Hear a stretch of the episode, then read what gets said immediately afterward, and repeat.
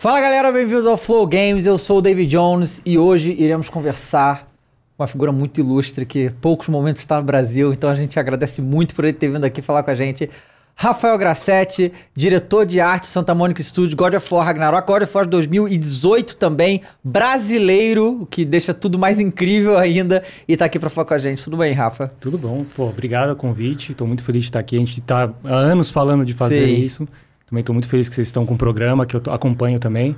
Então, pô, felizaço. Obrigado mesmo. E hoje, Bruno Micali está aqui comigo, Como é que meu você tá, mestre. David? Tudo bem? Tudo Beleza? bem. Melhor agora em vossa companhia, como você falou, né? Rafa, a gente vem se falando e hypando, né, o God of War, e agora a gente vai ter tanta coisa pra trocar ideia, né, cara? É. Obrigado por estar aqui também. Pô, obrigado. Eu- Faz anos que eu não te vejo também, né? Nossa, É, foi desde 2018. Foi 2018. quando- naquele evento lá, que na verdade foi o dia que eu conheci você e ele. Eu conheci o Micali É, também nesse dia, Foi, a gente pessoalmente. começou lá, você É conheceu? mesmo? Mas você não tava lá. Você Eu não foi- tava, Você pô. foi pra Los Angeles também? Não, não, não. O evento aqui no Brasil. Ah, no Brasil. É, Não, muito mas- legal, muito legal. Mas eu te conheci antes do evento, não? Antes, antes, a gente 23. conheceu a gente. Inclusive, essa camiseta que eu estou usando, obrigado, Rafa, atualizada devidamente É. no guarda-roupa.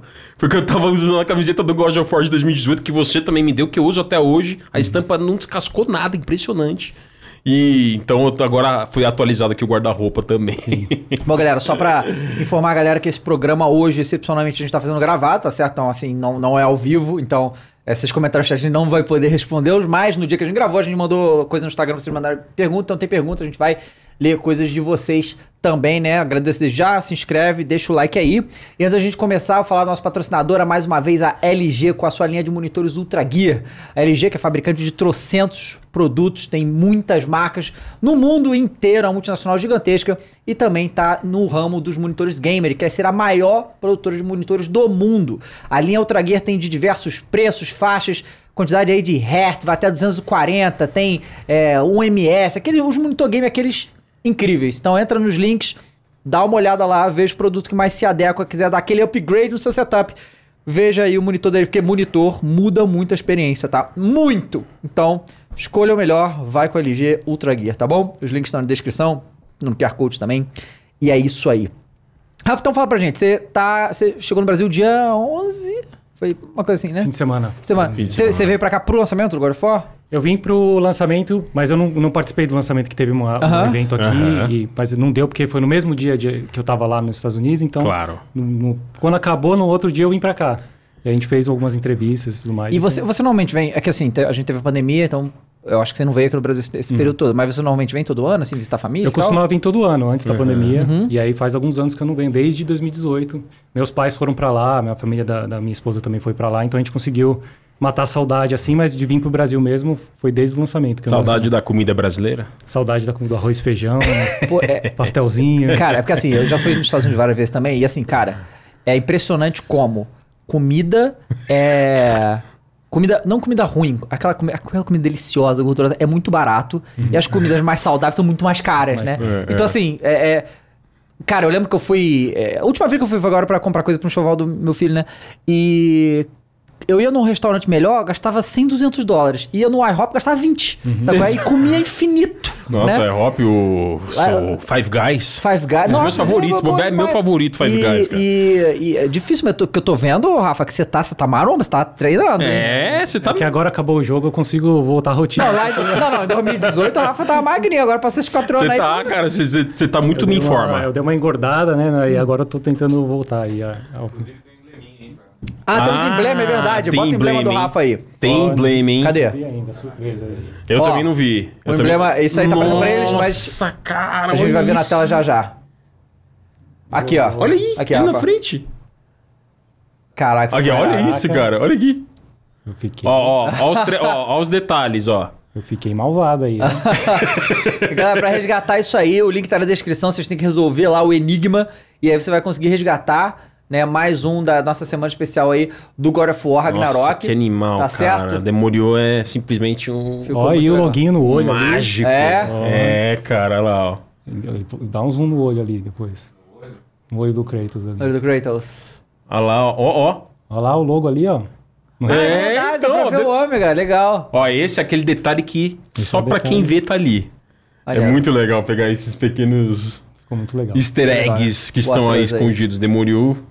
Maneiro, tá as realmente. tatuagens do As Atreus tatuagens, também. Não, tudo, O cara tudo. mandou muito bem. Eu vou falar, não é fácil fazer isso não, hein? Então, É.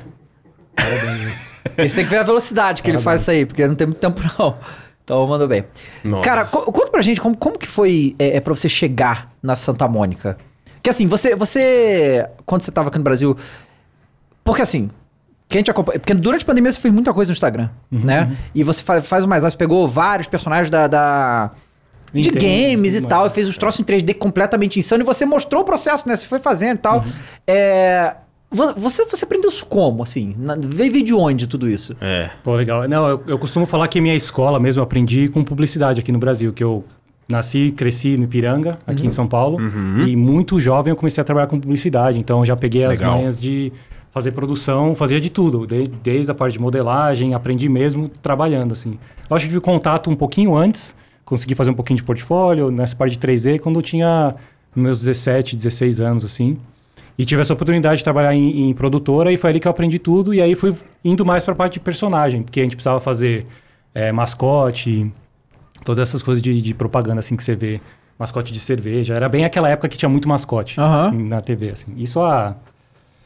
Acho, vou entregar me- uns 17 anos atrás. assim. Aham. E aí Aham.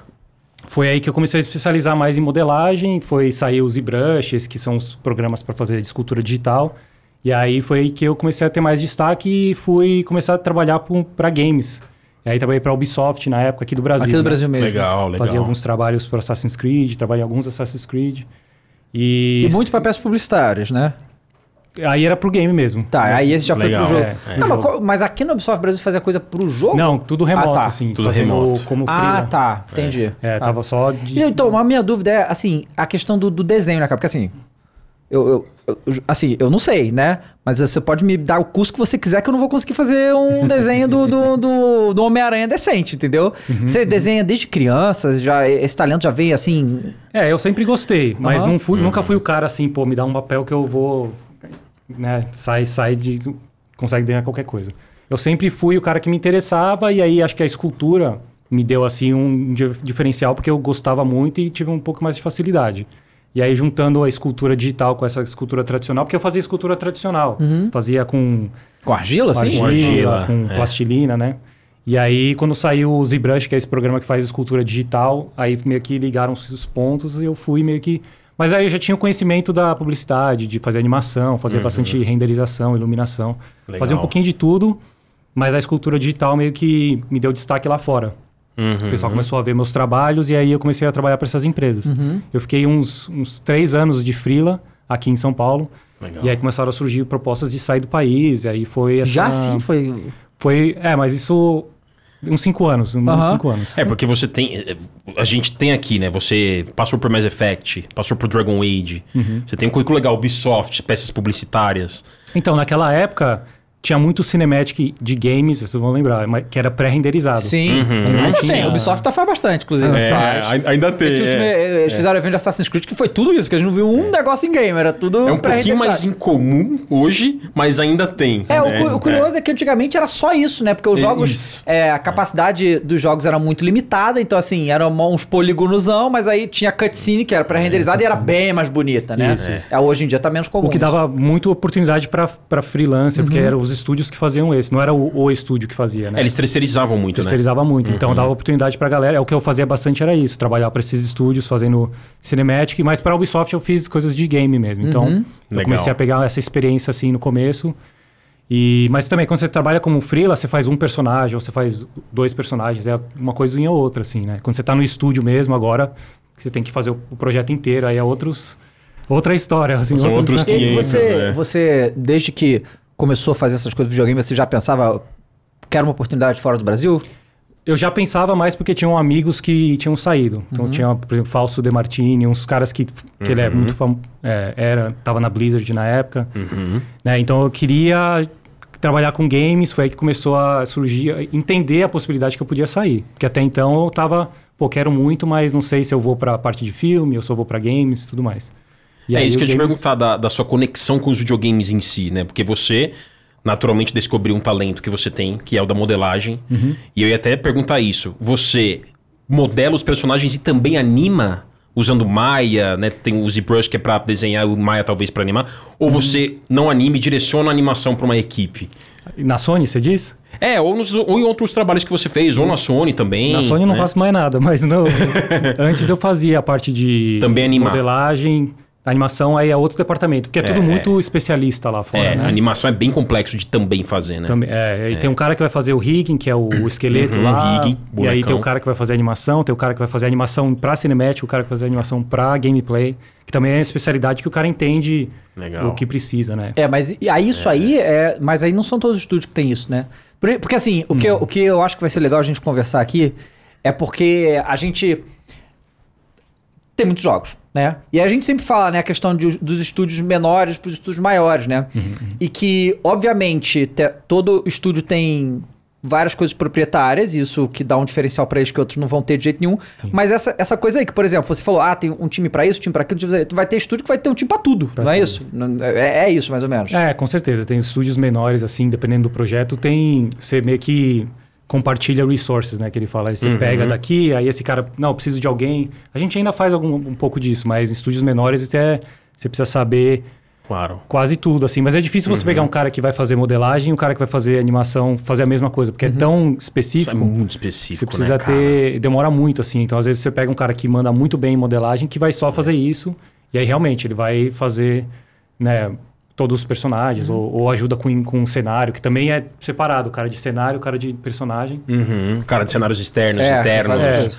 E, É, e- e- e, assim, a sua conexão com games, é, Rafa, você comentou aí que você pensou em ir pro entretenimento, né? Se você ia pra filme, pra games. Uhum. Você sempre jogou? Quais, o que, que fez a sua infância? O que, que fez você em algum momento falar, caramba, é com videogame que eu quero trabalhar? Uhum. E você abraçou isso? Foi o, a- o acaso da vida? Ou você pensou nisso e foi? Como é que é isso aí? Não, eu sempre, eu sempre gostei, fascinado por filme, videogame. Também Legal. joguei muito videogame, dos Playstations aí da vida, Nintendo Legal. também. Aham. Pô, cresci aqui, então a gente, Claro. todo, acho que a gente, todo mundo jogou os mesmos jogos. Aham. assim. Mas eu nunca achei que daria pra trabalhar com isso, né? A gente nem fazia ideia. Então, quando eu entrei na parte de animação, de 3D, foi muito mais por causa dos filmes, o Jurassic Park, Ah, legal. o Predador, esses filmes assim, mais... Nossa, Predador, Cara, mas assim, né? é, isso assim, não sei se você tem essa visão, mas eu.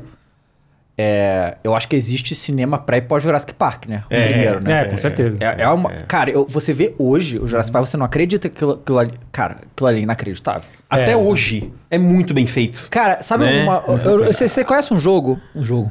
Um filme chamado Little Shop of Horrors? Você sabe qual é esse?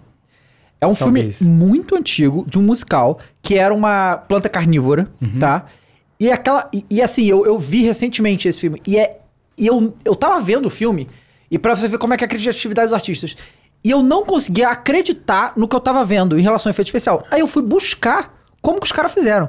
Aí olha só que coisa louca. Era uma planta carnívora, só que ela se movimentava de uma maneira muito perfeita. Eu falei, cara, isso não é computação gráfica, porque não existia na época. É isso aí, essa planta aí. Sim, tá? sim. Você tá ligado isso aqui? Tô ligado. E aí, pra quem não sabe, é o seguinte: essa planta, e aí a animação dela, cara, ela fala como perfeito e tal. Aí eu fui descobrir, é um animatronic. Animatronic. Só que ele. Eu- aí eu descobri que é um animatronic. Eu falei, mas não é possível animatronic nessa época que eu nem. Que, que ano é isso, Mondoni? Você consegue descobrir? 86. é, anos em 86 você é tão perfeito quanto isso. E aí eu descobri, cara, que eles gravavam a cena numa quantidade de frames para a animação ficar boa. Só que os atores falavam junto. Os atores tinham que modi- m- é, movimentar a boca numa velocidade diferente Sim, sim, a ponto de encaixar a voz deles e que a animação do. Então, assim, o nível de criatividade que os caras tiveram pra fazer era completamente Ah, era, insano, era cara. tudo no, no- nas gambiarras, né? Você assistiu... Era remendado. Vocês já chegaram a assistir aquele documentário da LM no, no Não. Disney Plus? Sim, eu vi, eu é vi. muito bom, É. cara. É, vale é animal, é animal. Eles Esse- mostram os remendos se juntando, É, é. basicamente. E eles explicam assim, você vê, o Jurassic Park naquela época foi, não existia, né? Não. Os caras É. foram fazer lá e, e, e acho que a indústria é bem isso mesmo, assim. Você pega esses projetos que mudam assim, aí depois todo mundo tem que ir atrás. Pois é, e isso é engraçado que isso vai levando a indústria pra frente, né? Do, do, do entretenimento, do coisa em geral, porque é é cada jogo. Por exemplo, a gente tem o exemplo do GTA 3, né? Que já tem- existe game antes e depois do GTA 3. né? Depois do GTA 3 tudo mudou. E, e assim, e a Rockstar nunca compartilhou nada do que eles fazem. Então a galera viu e falou. Se esses caras conseguiram fazer, tem um jeito de fazer também, né? Tem e aí o povo foi, também, é. foi fazendo e a gente vai evoluindo. Quando, É. quando- aí, Mais ou menos, né? é, mais ou menos, né? Nem todas, né? Mas, assim, o ideal era que fosse. Sim. É, aí você, qual- quando... Você falou que você recebeu várias propostas de fora. Por que, que você decidiu? Você foi pro Canadá, né? Foi a Foi primeira. pro Canadá. É. Por- Eu, por que eu que você tinha essa? conversado com a Sony já, que a Sony Aham. tava- tinha interesse e tudo mais. Mas eu, eu gostava era fãzão assim, do Mass Effect 2 e quando eu recebi a proposta Ah, de, da BioWare para fazer o Mass Effect 3, eu fui lá conhecer, conheci as duas empresas que tem uma em Edmonton que é- e tem uma em Montreal, né? Uhum. Então pude conhecer, assim, o suporte da empresa foi muito bom e, a e eu me senti confortável para ir, assim, porque rola um, uma ansiedade, pô, não sei para onde eu vou, logo Claro. Já, você já, começo já e falava inglês já? Já fala, já tinha ido pro Canadá estudar Uhum. um pouquinho inglês também. Então, pelo menos o inglês já tava Afiado. mais ou menos. Mas né? eu- Quando você tá lá, é outra vê, história. É, inglês, inglês é uma língua mais simples, né? Assim, a gente fala É português. que ela é mais aprende- exata, né? É, mas... É. Português é cheio de exceção. Mas aí no dia a dia você começa a pegar Sim, as manhas sim. e tudo mais. E, e eu fui para Montreal, né? Em Uhum. Montreal tem o Uhum. francês também, então já É. meio que misturou tudo. Foi uma experiência, assim, maravilhosa. E trabalhar no Mass Effect 3, assim, é o que eu falei. Quando eu trabalhava como remoto, eu tinha um- uma visão, assim, pela fechadura, assim, do que que era. Uhum. Fazia um personagem e tal. Claro. Mas lá no estúdio você começa a entender mais como funciona um estúdio grande, a- o, o lance dos departamentos, o que, o que cada um faz, o porquê que as coisas não saem de um jeito. Aham. Você começa a entender um pouquinho mais de um estúdio como, como a BioWare. E aí, em Montreal, a gente ainda prestava, é, ajudava o pessoal de Edmonton, que Edmonton é o, é o, o principal, né? Uhum. Mas aí depois a gente teve a oportunidade de fazer o Dragon Age em Montreal, que foi uma transição para o estúdio O também. Inquisition. É. E aí a gente também então, era aquela transição para engine nova, então foi eu consegui aprender bastante coisa. Mas eu sempre fiquei com o contato do pessoal da Sony e aí rolou assim, eles me, me chamaram para ir para ir para San Diego. E eu já tinha passado uns invernos lá e é bem frio. San Diego é frio? Não, não, em Montreal. Ah, Montreal. Montreal, tá. é, é. Então foi uma escolha mais assim, mais fácil de ir É. para San Diego. E aí, quando, você foi pra, pra, pra BioWare, você foi pra fazer o quê? Era qual É isso que eu era a ia perguntar, o Persona- cargo lá. era Senior eh, Character Artist, que é o personagem de Tá. art- artista de personagem senior. Legal. Basicamente, a pessoa, você era responsável por modelar os personagens, É. expressões faciais, trejeitos, detalhes. Nem a expressão facial ainda era outro departamento, era só Tá. a modelagem. Modelagem inicial, né? junto com o pessoal de, de concept que faz os desenhos. Tá. E aí pá, chega pra gente pra fazer o modelo 3D, as texturas. E aí entrega isso e, e aí vai pro rigging. Vai, Aí vai Cara, pro rigging pra animação, é, né? É. É. tem- é engraçado, é muito legal a gente ter É um, meio um bem cara Não, desse e, e porque sabe é que, qual que é o detalhe? Dragon Age Inquisition que você trabalhou, né, Rafa? Foi. Olha que dedo de toque de Midas que você tem, porque Dragon Age Inquisition, ele ganhou o GOT de Sim. 2014. Ele inaugurou a TJ. A primeira É. edição da TJ, que hoje é a maior premiação que tem na indústria, Sim. foi começou em 2014. E o primeiro jogo a ganhar GOT em 2014 foi o Dragon Age Inquisition, em que você trabalhou, cara. Então, você tem um toque de Uhum. É, Midas. Mas aí o meu toque foi bem pequeno ali. Ah, bem mas no foi. comecinho. É, Legal. o- qual- assim, as ferramentas que vocês usam pra fazer essas coisas, tipo assim, porque a minha esposa Thaís, ela é formada em design de games, inclusive, né? Uhum. É, e ela me fala algumas coisas e tal. E aí eu queria saber uma coisa em relação à tecnologia, porque assim, pra gente que é leigo, né, é diferente, mas vocês usam ainda aquelas mesas digitalizadoras? Então, é- é- tem aquelas mesas e tal, mas a tecnologia evoluiu, porque eu vejo, sabe, quem fazendo isso? A Apple. Ela parece que vem pra disputar com essas mesas, só que muito mais barato, né? Porque os iPad, aqueles Apple Pencil, esses, esses troços são usados hoje? Vocês usam essas coisas, sim? A gente usa bastante da, da Wacom, né? Wacom, que é o- sim. Uhum. Aham. O Wacom, fa- mais famosa que tem. é. Mais famosa. E É. a gente pega a Cintiq, que é aquelas que é o monitor mesmo. Sim. E a qualidade da caneta ainda é bem Ainda é superior. superior. Porque você Uhum. sente mesmo o peso e quando você... A, a sensibilidade com a tela é outra... Isso outra depois coisa, de mas- desenhado vai pro programa, provavelmente no ZBrush. Isso já no ZBrush. Já na- é feito na- no ZBrush diretamente, Mas né? agora o que você falou da- da- dos aplicativos e tudo mais, existem aplicativos que funcionam no iPad, que você consegue, Uhum. inclusive eu no avião eu tô fazendo, e é uma tecnologia que até alguns anos atrás era impossível você imaginar. é. E ainda os programas são um pouquinho mais caros e esses aplicativos são 10, 15 dólares. Então, É, porque assim, É um o, ponto o de iPad, entrada legal. iPad, ele é caro? Ele é caro. Só que uma mesa digitalizadora dessa aí é Mais 10 caro. vezes mais caro. Aqui no Brasil, então, nossa, é muito É, mais caro. mas- Então, é um negócio assim, pra quem tá começando e tal, assim, obviamente é um investimento caro, mas é uma, é uma profissão que exige Exato, certas é, coisas. é. É, mas que é, quando você, aque- aquelas... Que você faz, aquelas coisas que você posta. Uhum. Você fez do Street Fighter, por exemplo, tal, sei quê. Sim. Você, você fez o quê? Nessa mesma mesa? sim, sim. É? É, tudo no ZBrush e aí Você tem Maya. em casa esse negócio? Eu tenho algumas, porque eu Ah, faço review e tudo mais, Aham. e aí eu acabo testando. Então eu tenho algumas, algumas mesas lá em casa. É, eu- eu ia comentar isso, porque quem segue ele nas redes... Vê, é. Cara, você postou muita coisa da Disney, da Marvel. Você postou Tartarugas Ninja. O take que você fez nas Tartarugas é, Ninja foi animal. do jeito dele, né? Não jeito- foi, exato, né? é o take dele, artístico, sobre as tartarugas, né? Assim, valorizando o trabalho já feito por outros artistas, que é algo que você faz muito e fomenta, que é muito importante e muito legal. Sim. Mas você dá o seu take. Onde você arruma tempo, cara? É, Eu falo, porque você Quanto tempo trabalha. demora pra fazer? né? Você vê lá um Blanca. Quanto tempo você demorou pra fazer Porque um você Blanca, faz por for exemplo? fun, assim, né? É, eu faço de fã, assim mesmo, né? For fun e For como fun fã. e como assim. fã, É, sim. Eu gosto igual, pô, consumo. E às vezes eu quero fazer o meu, a minha, minha visão, assim. Às vezes eu faço uma coisa ou outra pra dar uma cutucadinha, assim.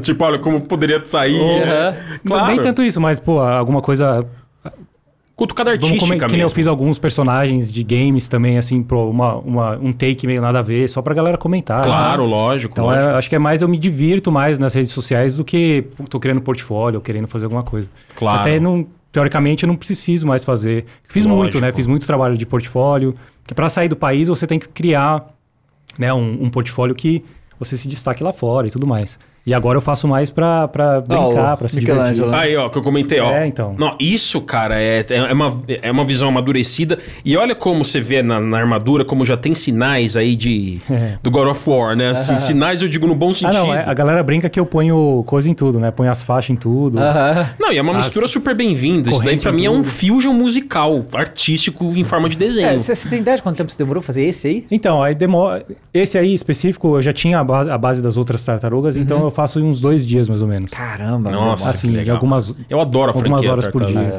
Eu particularmente pirei nisso. Eu peguei artes. o workflow agora, eu consigo ser um pouquinho mais rápido, porque demora Uhum. pra fazer. Por exemplo, o modelo 3D, até a gente- legal a gente falar, os modelos pros jogos demoram assim. O Kratos demorou tipo um ano, assim, né? um, mais de um Uhum. ano pra, pra ser feito. Então, então de- realmente demora quando você tá fazendo algo pra produção de jogo e tudo mais. Uhum. É um processo assim. Bem E você- chatinho, bem é demorado. Porque assim, é, a gente entende como a engine dos jogos, né? É que é um negócio que você faz uma base, joga lá e ela mexe, sei lá. a gente Né, não- Anima, né? É, Vai pra anima. uma outra equipe que anima, né? E, e você. É que assim. Não sei se você pegou game em pré as engines ou não. Quando você começou já tinha as engines ajudando. Porque a gente tem hoje. Os caras codificavam tudo, né? Não, não sim, tinha sim, engine. era né? todo, todo estúdio fazia a sua própria engine e tudo Sim. mais. e- Uhum. E, aí, agora, é, tem a Unreal, que tem muita gente que usa, porque claro. eles popularizaram meio que esse share, né? Uhum, Engine, e fazem lógico. dinheiro com isso. Mas os estúdios, por exemplo, a- os estúdios da Sony acabam fazendo sua própria, Própria, engine né? Uhum. e compartilhando informações sobre a engine. Uhum. E é um processo que é Claro. bom e ruim ao mesmo tempo. Você tem, É Claro. bom porque você tem o, o, o acesso ao programador, acesso ao engenheiro. Lógico. E a gente vai lá, pô, quero fazer isso, quero fazer aquilo. E eles conseguem fazer o que a gente precisa. Na Unreal, como é um pacote assim fechado, você tem que usar o que tá lá. E aí, Claro. é, que nem o a Mass Effect foi na Unreal também. Então eu Uhum. tive essa experiência com, com a engine, mas eu prefiro agora na, na Sony, assim, que você É, tem você um já tá mais mais... familiarizado também. E as ferramentas também. né? A gente trabalha com Maya lá, que é um programa de Maia 3D. é muito bom. Os filmes E aí aí- a maioria usam. Então, e as ferramentas, todas as ferramentas são proprietárias do estúdio. Então a gente consegue, pô, eu tô mexendo no Maya e o jogo tá na, ligado, assim, né? Uhum. Então, o jogo é o Maya. Então eu consigo é, ter essa experiência de usar o Maya que se traduz no jogo, assim. Então, Eu, eu tive muita vontade, eu tenho ainda, por que não, de, de estudar alguns programas Uhum. De desenho ou software. Não desenho, porque desenho também sou um zero à É, esquerda. Mas é, um programa como Maya, por exemplo, Maya, especificamente, eu pensei em estudar o Maya, que ele é para animação, né? Então, grandes filmes da DreamWorks, Pixar, usam Maya, Uhum. Sim. né? Os filmes que a gente vê aí. E essas complexidades, elas envolvem muita matemática. Por exemplo, você é um cara que você se Não. considera mais de humanas, mais exatas, ou um híbrido? não, eu sempre fui mais de matemática, de bem, Tá. assim, exatas, né? Aham, é, exatas sim. do matemática. Aham, Ah, isso, é. É. Mas é, não, precisa, não precisa de nada disso, cara. É mais aprender a mexer na, na ferramenta e seguir tutorial, porque Tá. é um negócio que quando você abre uma portinha, tem 30 portas assim. Aham. É, Então sim. demora pra você realmente pegar experiência, fazer alguma coisa. No comecinho você até faz uma coisa ou outra, segue, faz uma bolinha pulando, que é o, né, faz O o, o, donut, que é o que todo mundo faz. Mas aí quando você começa a, a tentar se aprofundar mais, aí são anos e anos de, de, De prática, né? é, de prática e e- Lógico. erro. Por isso que quando você está lá nos Estados Unidos, é, isso é legal a gente falar, você aprende muito sem ter muita experiência. Você entra no estúdio, que às vezes você aprende o pipeline do workflow Uhum. da, da empresa, Sim. e você, a gente treina as pessoas a fazer chegar na qualidade que o estúdio tem, né? Então você aprende realmente, pô, faz isso, faz isso, faz isso, para chegar numa qualidade. A gente não joga o cara lá e fala, pô, você é bom, faz aí. Lógico. Tem sempre um processo para o cara seguir e entregar o que a gente precisa. O cara se ambientar, né? São centenas de pessoas fazendo isso. Então tem um processo assim de educação dentro do estúdio que é Perfeito. difícil você pegar fora. Até porque eu falei quando trabalhando de freela, você recebe documentação, você recebe assim um pipeline que você precisa seguir, mas ainda assim você não tem, ou você não conhece como que o jogo foi feito. Você faz o personagem ali, entrega e, e seu trabalho tá feito, né? Cara, o legal de estar lá é isso, que você É, aprende lá tudo. na. Quando você tava na BioWare, tinha, tinha mais brasileiro? Na BioWare, não. Não. Não. E na Sony tem agora? Na Sony tem. Eu sempre tentei contratar brasileiro. Então, Uhum. em, no 2018, eu consegui levar dois brasileiros para trabalhar na equipe. Pô, que legal isso. comigo E antes. você leva, claro, considerando o conhecimento que essas pessoas têm, Ah, sim, porque sim, você sim. conhece, confia. É, mas já estão até nos É, Estados não Unidos, né? é- Porque tem. Não é do zero, assim. eu- os caras já estavam na indústria, já tinham trabalhado Claro. junto e, pô, consegui levar, os caras são fodas, assim, né? Então, é uma coisa que eu sempre tento fazer. E a- nesse projeto, como teve o Covid e tudo mais, facilitou Uhum. um pouquinho a parte de contratação fora do país. Então, eu Legal. consegui co- trabalhar com brasileiro daqui do Brasil. Remotamente. fazendo remoto. A gente ainda não consegue mandar os kits, né? Os, os dev Claro, kits, mas claro. a gente consegue trabalhar o, o mais próximo do que seria no estúdio. Vai em reunião, consegue fazer tudo, que facilitou um pouquinho agora Sim, durante o Covid, melhorou. porque todo mundo tá. Todo mundo não, mas a maioria tá remoto, então é um pouquinho mais fácil da pessoa se inserir no, no pipeline geral. Assim. Uhum. Qu- qu- Que ano que você saiu da BioWare e foi pra Sony? Faz 10, fez 10 anos que eu tô na Sony agora, então. Caraca, 10 anos, cara. Faz Isso- Isso, isso- 12, né? É, Mass Effect 3 aí faz E aí, 11 e- anos. e- que você- 11 anos. E, e isso que eu ia perguntar, cara. Você. Então, né? Você chegou lá na Sony, vai ter um novo God of War, vai ser um redesenho pra franquia. Você foi, você foi direto né? pro Santa Mônica? ou- Então, não, Ah, eu fui ah. pra San Diego, que é. Vi- San Ah, Diego tá. é Visual Arts Service Groups. É, Tá. é um estúdio que nem todo mundo conhece, mas presta serviço para todos os estúdios da Sony. Uhum. Então, eles têm um polo de, de captura facial, um polo de. É o que eles chamam de outsourcing, né? É um outsourcing, mas é um outsourcing da Sony. Da Sony. Tá. Quem usa muito o estúdio é a Naughty Dog, que eles fazem. É, praticamente a Naughty Dog usa quase 100%. mas os estúdios antes é, da, da Naughty Dog fazer o. Que eles fizeram o, o, o remake do Last of Us agora, né? Legal. legal. Antes disso, a gente, todo mundo fazia facial lá, fazia escaneamento. Então, eu tive esse contato com vários estúdios da Sony, estando lá, que eu fui como supervisor Uhum. desse estúdio. E aí eu conheci o pessoal da Santa Mônica, trabalhei pro Infamous lá dentro também, trabalhei Oh, pro... legal. Pro condição? É, Aham. fiz trabalho também pra, pra Ready at Dawn. E aí eu fui... Como mais que eu fiz lá? PlayStation All Stars, a gente Talvez o da, também. Dead Game Company, Journey, você fez alguma coisa? Então, o Journey já tinha saído. já quando- tinha saído, é, né? Quando- tinha é, acabado. verdade, quando você chegou, né? É, então a eu, Dawn teve o The Order, né? Depois The que você Order. então, eu trabalhei no The Order. Ah, é legal, legal. Tá. E aí eu conheci muita gente, pô, foi legal pra caramba. Conheci esse, e aí, sempre que conhecia, ficava, ficava o contato, e aí rolou a oportunidade de ir pra Santa Mônica lá. E a, na, San- quando eu entrei na Santa Mônica, tava no comecinho do God of War, assim. Na verdade, eu nem sabia que ia ser o God of War, que ninguém nem falava nada. É isso que... Mas que- Caramba, até fui, vocês né? lá não sabiam qual jogo que ia ser? Não sabia. Quando eu fui em entrevista lá, eu fui, assim, nem me contaram. Que, que, que, que- mas já meio desconfiava, Claro, né? Porque um claro. Santa Mônica. É, né? E, mas lá em Santa Mônica, é... porque assim, eu já fui em Santa Mônica e eu não sei Eu o tamanho do distrito, mas não, não sei se é tão grande assim Santa Mônica. Você fica ali perto da praia e tal. Então, é, quando eu cheguei, eu tava na praia, assim, de Santa que Mônica. legal. Porque aí eu fiquei com o apartamento da Sony, teve todo esse, Aham. esse apoio, assim, pra, pra eu logística. ficar lá. Legal. E aí depois eu fui, fui pra Venice, que é um pouquinho mais pra Sim. baixo. Uhum. E aí o estúdio era, era, né, não é mais, mas era ali em Santa Mônica mesmo, que chamava Santa Mônica Aham. Estúdio.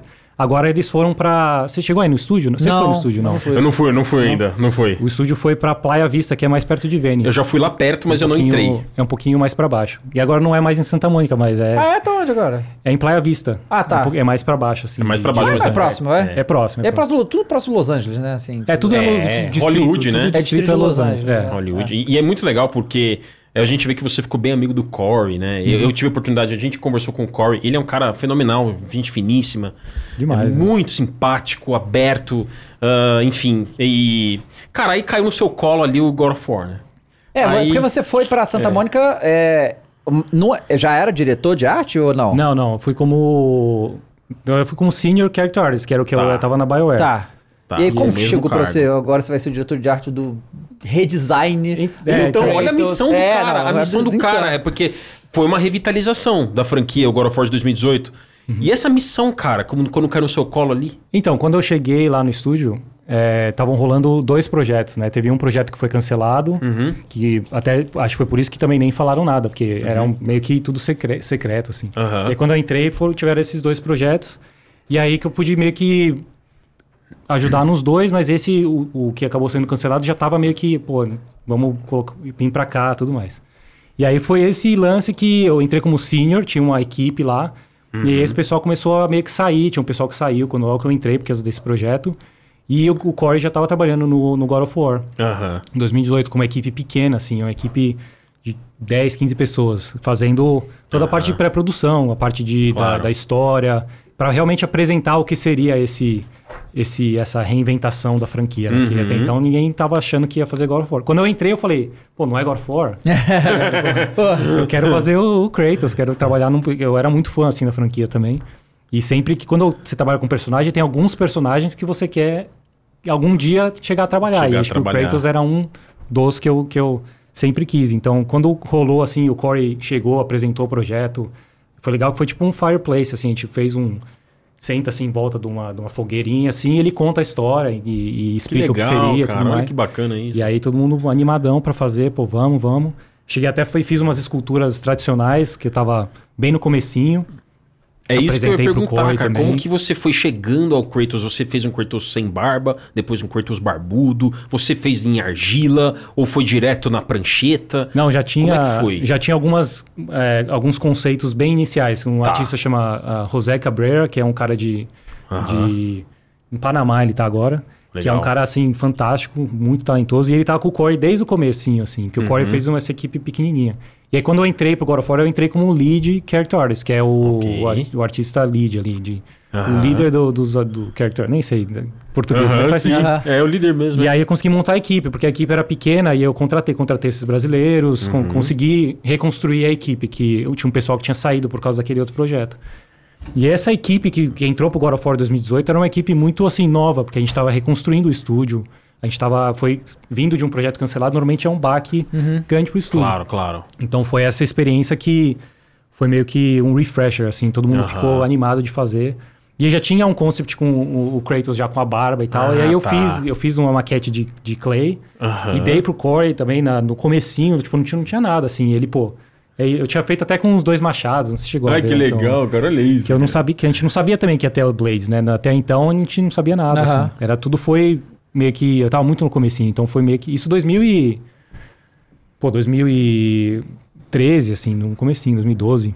Pra, Então vocês, foi- que vocês vejam, galera, como o jogo. Por que, que às vezes o jogo demora pra sair? Porque tem toda essa concepção, né, Rafa? É, então aí foi aos pouquinhos. E, né? e assim, é, quem que toma essa decisão de tipo. É, a gente vai. O Kratos agora vai ser. Tá velho cansado, sabe? Porque é, é, essa informação, eu acho que chega pra você. né? Tipo, ele tá velho cansado, faz ele aí, desse jeito, não é isso? Então, no, no começo tem um, um, um, um pitch, assim, bem por pitch, cima, é. que é o, o- assim, é o que você, bem o que você falou, pô, ele vai estar... era bem, isso é tudo core, né? Já respondi essa pergunta. Aham. Pô, ele vai estar aqui, é, é, o relacionamento é com, com Atreus, esse é o filho dele, ninguém sabe quem que é o filho dele, a gente vai in- introduzir dessa forma. E é isso, é bem por cima.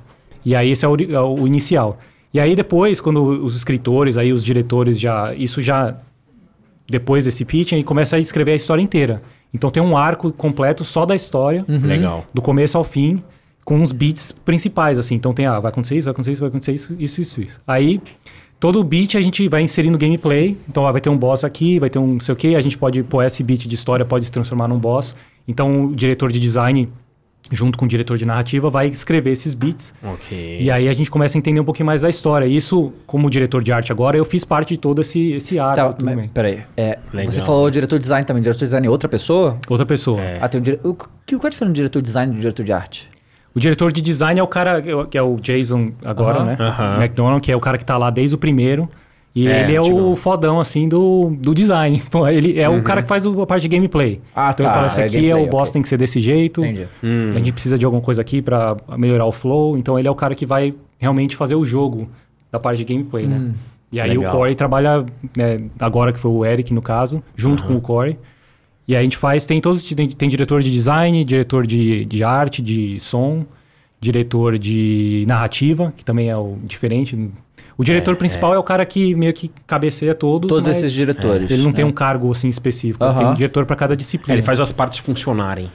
É, exatamente. Ele meio que é o cara que toma a decisão E final. você, você tinha alguma familiaridade já com mitologia nórdica ou você foi conhecer tudo com. Ah, conhecia as coisas que faziam sucesso na época. Eu sempre fui muito fã de quadrinhos, então Legal. acompanhei, assim, a parte da Marvel, do, do Thor, do Loki, toda essa parte.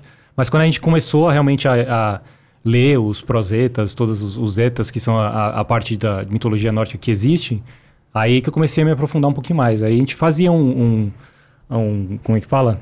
um intensi- intensivão, assim, da- Intensivão. Da, da mitologia. e quando os personagens vão aparecendo, você acaba lendo, você acaba tentando se aprofundar mais. Cê-? Vocês usaram o que de referência, assim? De livro e tal? É, então, são os prosetas, que é o- Prosetas, os- nome. É, O que são que os é livros nórdicos que tem. Todas- São as escritas nórdicas do. Ah, da, tipo, da religião nórdica Da religião mesmo, o nórdica, original lá, se for buscar isso. Mas, É. mas não tem imagem isso, tem? Não tem imagem, tem algumas coisas. Isso são aquelas. é, os, que inclusive nem foram escritos pelos. É uma adaptação cristiânica sobre Aham. os, os nórdicos. né? Aham, sim. Mas é, são essa informa, pouca informação que tem, e não tem imagem. Aí tem alguns livros que, que são, assim, famosos, que o pessoal faz interpretações e tudo mais. Mas isso é o bom e que é o ruim da mitologia nórdica, que tem pouquíssima coisa. É Uhum. verdade. E as coisas que a gente conhece é por adaptação de filme ou, ou coisas do tipo. E né? como você bem mencionou, é, é uma visão ah, feita pelos cristãos, né? Porque Uhum. de- os pagãos depois pa- parou de existir, não deixou de existir o paganismo. E os cristãos que contaram, Uhum. Isso, né? né? Como que foi, como que o mundo se, se desdobrou e se, se desenhou. E, e- e- cara, acho que é uma coisa muito legal pra gente falar dos mundos, né? Uhum. Tem, tem nove reinos nesse God of War Ragnarok. Isso é uma informação oficial, tá, galera? Não vamos aqui dar spoiler. Não tem spoiler hoje? Né? É, é. a gente, Ainda, a gente, mais tarde. Não, pode, um pouquinho pode ser. a gente vai falar, uma, Só a gente nada- até avisa quando só, tiver alguma só nada coisa. muito É. escandaloso, Muito assim, escandaloso, né? é. Mas- É. Mas assim, tem nove reinos e, Rafa, eu tenho certeza de que você teve um papel fundamental em traduzir visualmente tudo isso. Por exemplo, vou citar aqui um exemplo de cabeça que acho que é meu lugar favorito no jogo, que é Vanaheim. A natureza daquele lugar, a fauna, a flora, o cuidado que vocês tiveram quando você vê todos aqueles bichinhos, parece que tem uns elfinhos, aí tem uma tartaruguinha, aí tem uma borboletinha, aí tem... E, e- e quando você... Uma coisa que a gente... A gente é meio sádico, né? Então a gente pe- pegava o machado do Kratos e tentava lançar. Não dá pra lançar nisso. Nos macacos não dá. Não, não- alguns não- dá. então, tem vários... Então, os insetos dá. Nos insetos insetinhos dá, naqueles Não, insetinhos... insetinho, pô, o negócio desse É, tamanho, é. aquilo ali. Parece aquele inseto do Rei Leão, quando ele come, fala, hum, viscoso, sabe? Timão. Então é. Como que. Como que chegou para Como que você trouxe a concepção desses novos mundos, porque vocês já tinham feito um trabalho fantástico em 2018, e agora tiveram essa missão de trazer esses novos reinos. Como é que foi Vanaheim? Como é que vocês estudaram a fauna disso? Antes de responder, eu quero só fazer. Não sei se vocês chegaram a achar a tartaruga ou algumas Sim, tartarugas. Tem a tartaruga com uma árvore nas costas. nas costas. Sim, opa. Que é Porque o... ela é tipo é filhote daquela. Do Charlie, Do que é o- Charlie, Do Charlie, exatamente. E esse foi, já respondendo, foi uma das coisas que a gente pensou bem no começo, que eu queria puxar muito essa parte de ambientação, de vida selvagem, tudo mais em todos os reinos. Então, logo no começo, o que a gente faz é a gente faz um livro é, para a equipe de pré-produção. Então, a gente escreve, todos os departamentos, os diretores escrevem um capítulo do livro. Isso é legal, até que o pessoal não sabe tanto, mas a gente faz esse livro com que vai ser, por exemplo, nos reinos eu fiz, ah, pô, tô- esse aqui são todos os reinos, cada página era um para um reino, algumas imagens de referência para cada reino, porque a gente não tinha tanto concept na época. Escrevendo qual, qual seria a vida animal, o que que eu, uma lista dos, dos- da vida animal que eu queria must have, tipo, nos reinos. claro que tem que ter, né? E um para cada e a gente entrega esse livro para a equipe no começo. Então, quando a pessoa volta, eu falei, agora o pessoal está voltando, tem que ter um livro de introdução, porque é muita gente. Então, você não consegue é, sentar com cada um e contar o que vai ser. Então, a gente entrega Claro. esse livro, o livro tem o nome de cada um, tudo certinho, porque também se vazar, já sabe que... Aham, aham. E aí tem esse livro que explica, assim, todo o jogo, né? Desde a parte de gameplay, tem um pouquinho da história, tem uma timeline, tipo, o que vai acontecer. É lógico que não, não fala tudo. Esse do Ragnarok tinha os bits principais, assim. E todos os reinos. Quais seriam os companions dessa vez? Porque também a gente abriu bastante pro Sim. companion. Sim. Quem são os, os inimigos principais? E bem por cima, assim, a gente tem umas descrições da, da mitologia nórdica também, para o pessoal se interagir, entender um pouquinho mais. Porque são, não- são poucas gente, poucas pessoas na equipe que realmente sabem a história inteira, tudo que vai acontecer, tudo assim, mastigadinho. Normalmente é os diretores Claro. e algumas a- a- parte da produção e tudo mais. Os artistas mesmo, a equipe, eles precisam ter informação principal, básica, para eles não saber onde está o que vai acontecer, né? Mas é difícil Lógico. você explicar, pô, 50 horas para todo É. mundo. impossível. Lógico, lógico. Então eles têm esse, a gente tem esse livro que explica bastante. Aí quando a gente foi entrar no- nos reinos, aí foi um trabalho assim que demorou bastante tempo. Cada reino são os dois principais, né? Eu não dá muito spoiler, mas tem os dois principais que, que é o Vanaheim e Svartalheim, que são os- Uhum, os, sim. assim que a gente demorou mais tempo porque tem muita São muita enormes, coisa. né? É. E os outros também foram se se desenvolvendo e tudo mais. Alguns a gente já sabia como ia ser. Uhum. E alguns que a gente nem fazia ideia. Tipo, a Asgard, por exemplo, é algo que não foi, não apareceu em 2018. Então, foi algo que a gente conseguiu fazer do zero.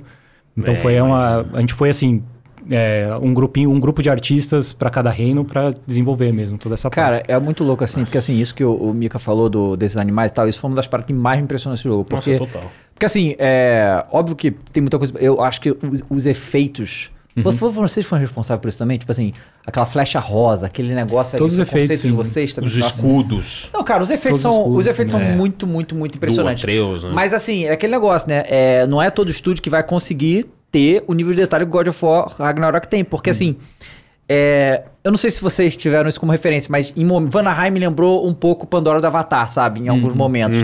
Principalmente por causa do, porque no Avatar, eles criam lá animais que não existem, né? E eu lembro que é muito, muito peculiar um, um bichinho no Avatar que me marcou muito, que era tipo, parecia um besourinho.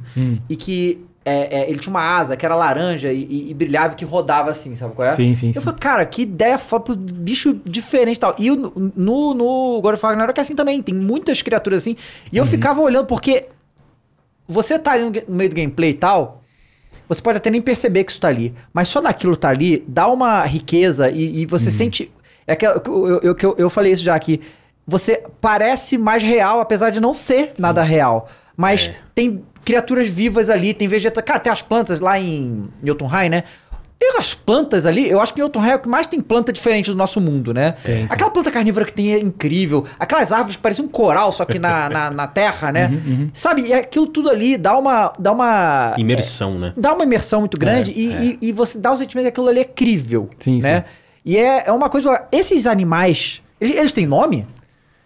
É, a gente tem os nomes internos. Tem os Vocês nomes deram- vocês deram os nomes assim, pra né? eles. É, mas acho que não tem, não chega No, jogo um- não aparece, claro. É né? engraçado, a gente ia fazer. Não sei se ainda vai rolar, mas a gente tava falando de fazer um livro sobre o, o glossário, assim, do. Legal. De Do tudo? Nossa, acho que devia muito fazer. Porque aí, muito eu, você tá falando minha língua, porque pra mim isso é o que dá a imersão. Eu sou Uhum. muito fã também de Avatar, então essas coisas pra mim é, são os detalhes pequenos. Não sei se você lembra também no Horizon, aquela formiguinha levando a plantinha. Lembro, lembro. E abre pro, pro mundo assim. Então é o que dá a impressão de que tudo é muito detalhado, que cada, de- cada detalhe não, não faz sentido. Então pra mim é, essa é o lance da imersão.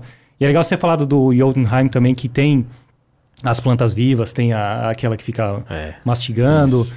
Que muito do, de Jotunheim foi inspirado em filmes dos anos 80, que eles faziam muito disso. Então você pega o é, Neverending Story, que é a. Sim. a- História sem fim, né? História, A sem, história sem fim. fim, História sem fim, nossa, clássico. É. Você pega esse, o filme Dark, Dark Crystal, que é também é Sim. esses filmes que eles tinham um plano sequência assim de, de detalhe, onde você vê todos os puppetzinhos e era tudo assim muito fantasia. E aí depois você não precisava mais, já já tava vendido a ideia que Aham. não existe, né? Claro. Então é tudo assim, o teatro assim que te dá essa impressão e a gente tenta fazer muito disso. E Jotunheim foi inspirado muito nesses filmes dos anos 80, assim, a mesma paleta de cor. É tudo assim muito mais fantástico do que os outros reinos, pelo fato de você estar ali com Atre- Atreus, É, né? Claro, claro. Spoiler aqui. Não, já foi, já, já saiu há muito tempo, É, a todo gente- mundo já a tá gente- sabendo. A gente, a gente avisa os dados, galera. A gente É. vai falar uma ou outra informação sensível pra trazer essas informações legais que É, você legal, pode é, trazer essa. pra gente, né, Rafa, do ponto de vista Mas tá no artístico. comecinho, tá no comecinho. Acho que todo mundo já chegou nessa parte. Já é, é, não, é É. tranquilo nisso. E assim, cara, você, quando vocês foram fazer a mitologia nórdica, né, no primeiro, é, a gente tem poucos personagens, né? Uhum. Tipo, e uma das coisas que eu mais gostei desse é que tem muito mais personagem e assim, Nossa, sim. todos foram entregues brilhantemente. É, tem a, a cena das Nornas lá, sabe? Aquela cena é uma das minhas favoritas do jogo, porque Uhum. que assim. legal. É, porque sabe o que, eu- que, eu- que eu fico? Porque assim, pô, a gente tem lá a Freya, a gente tem Thor, a gente tem Odin, eles estão o jogo inteiro. As Nornas é uma cena. Sim. E aquilo ele foi tão bem feito, tão bem feito, sabe? Tipo assim, é, e, e a dublagem em português, eu não, eu não sei, é americana, mas. É, e, e assim, ver. Porque isso, isso no, no- nos God of War recentes é mais raro, mas na, na época da mitologia grega lá, era muito comum a gente ver entidades é, provocando Kratos. Coisa Uhum. que não foi comum nessa, a partir dessa aqui, porque o povo já tinha medo dele, já sabia o que era pa- capaz. Mas Sim, sim. era muito comum os deuses provocarem ele, tipo, tentar. por- Porque não tinham medo dele Uhum. naquele momento. E essas três, cara, elas também não têm, sabe? Porque elas sabem. E, e assim. Tudo nessa cena pra mim é brilhante. Inclusive tudo que elas falam, a questão do. Lembrou muito Matrix, que ela fala assim.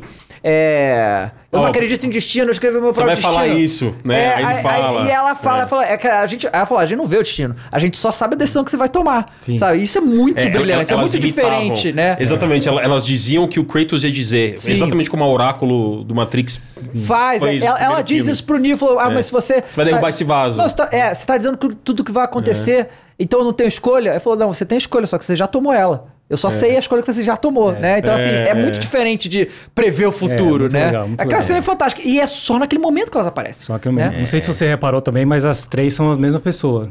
Ah, é? É. A- o passado, a pequena sabe do que vai Nossa, eu não acontecer. reparei nisso. É, tanto que a É. transição entre elas é muito inteligente. Se você reparar o design também, você vê que é tipo. É, a- são a mesma, assim, em diferentes idades. Então, isso é um lance que a gente brincou também.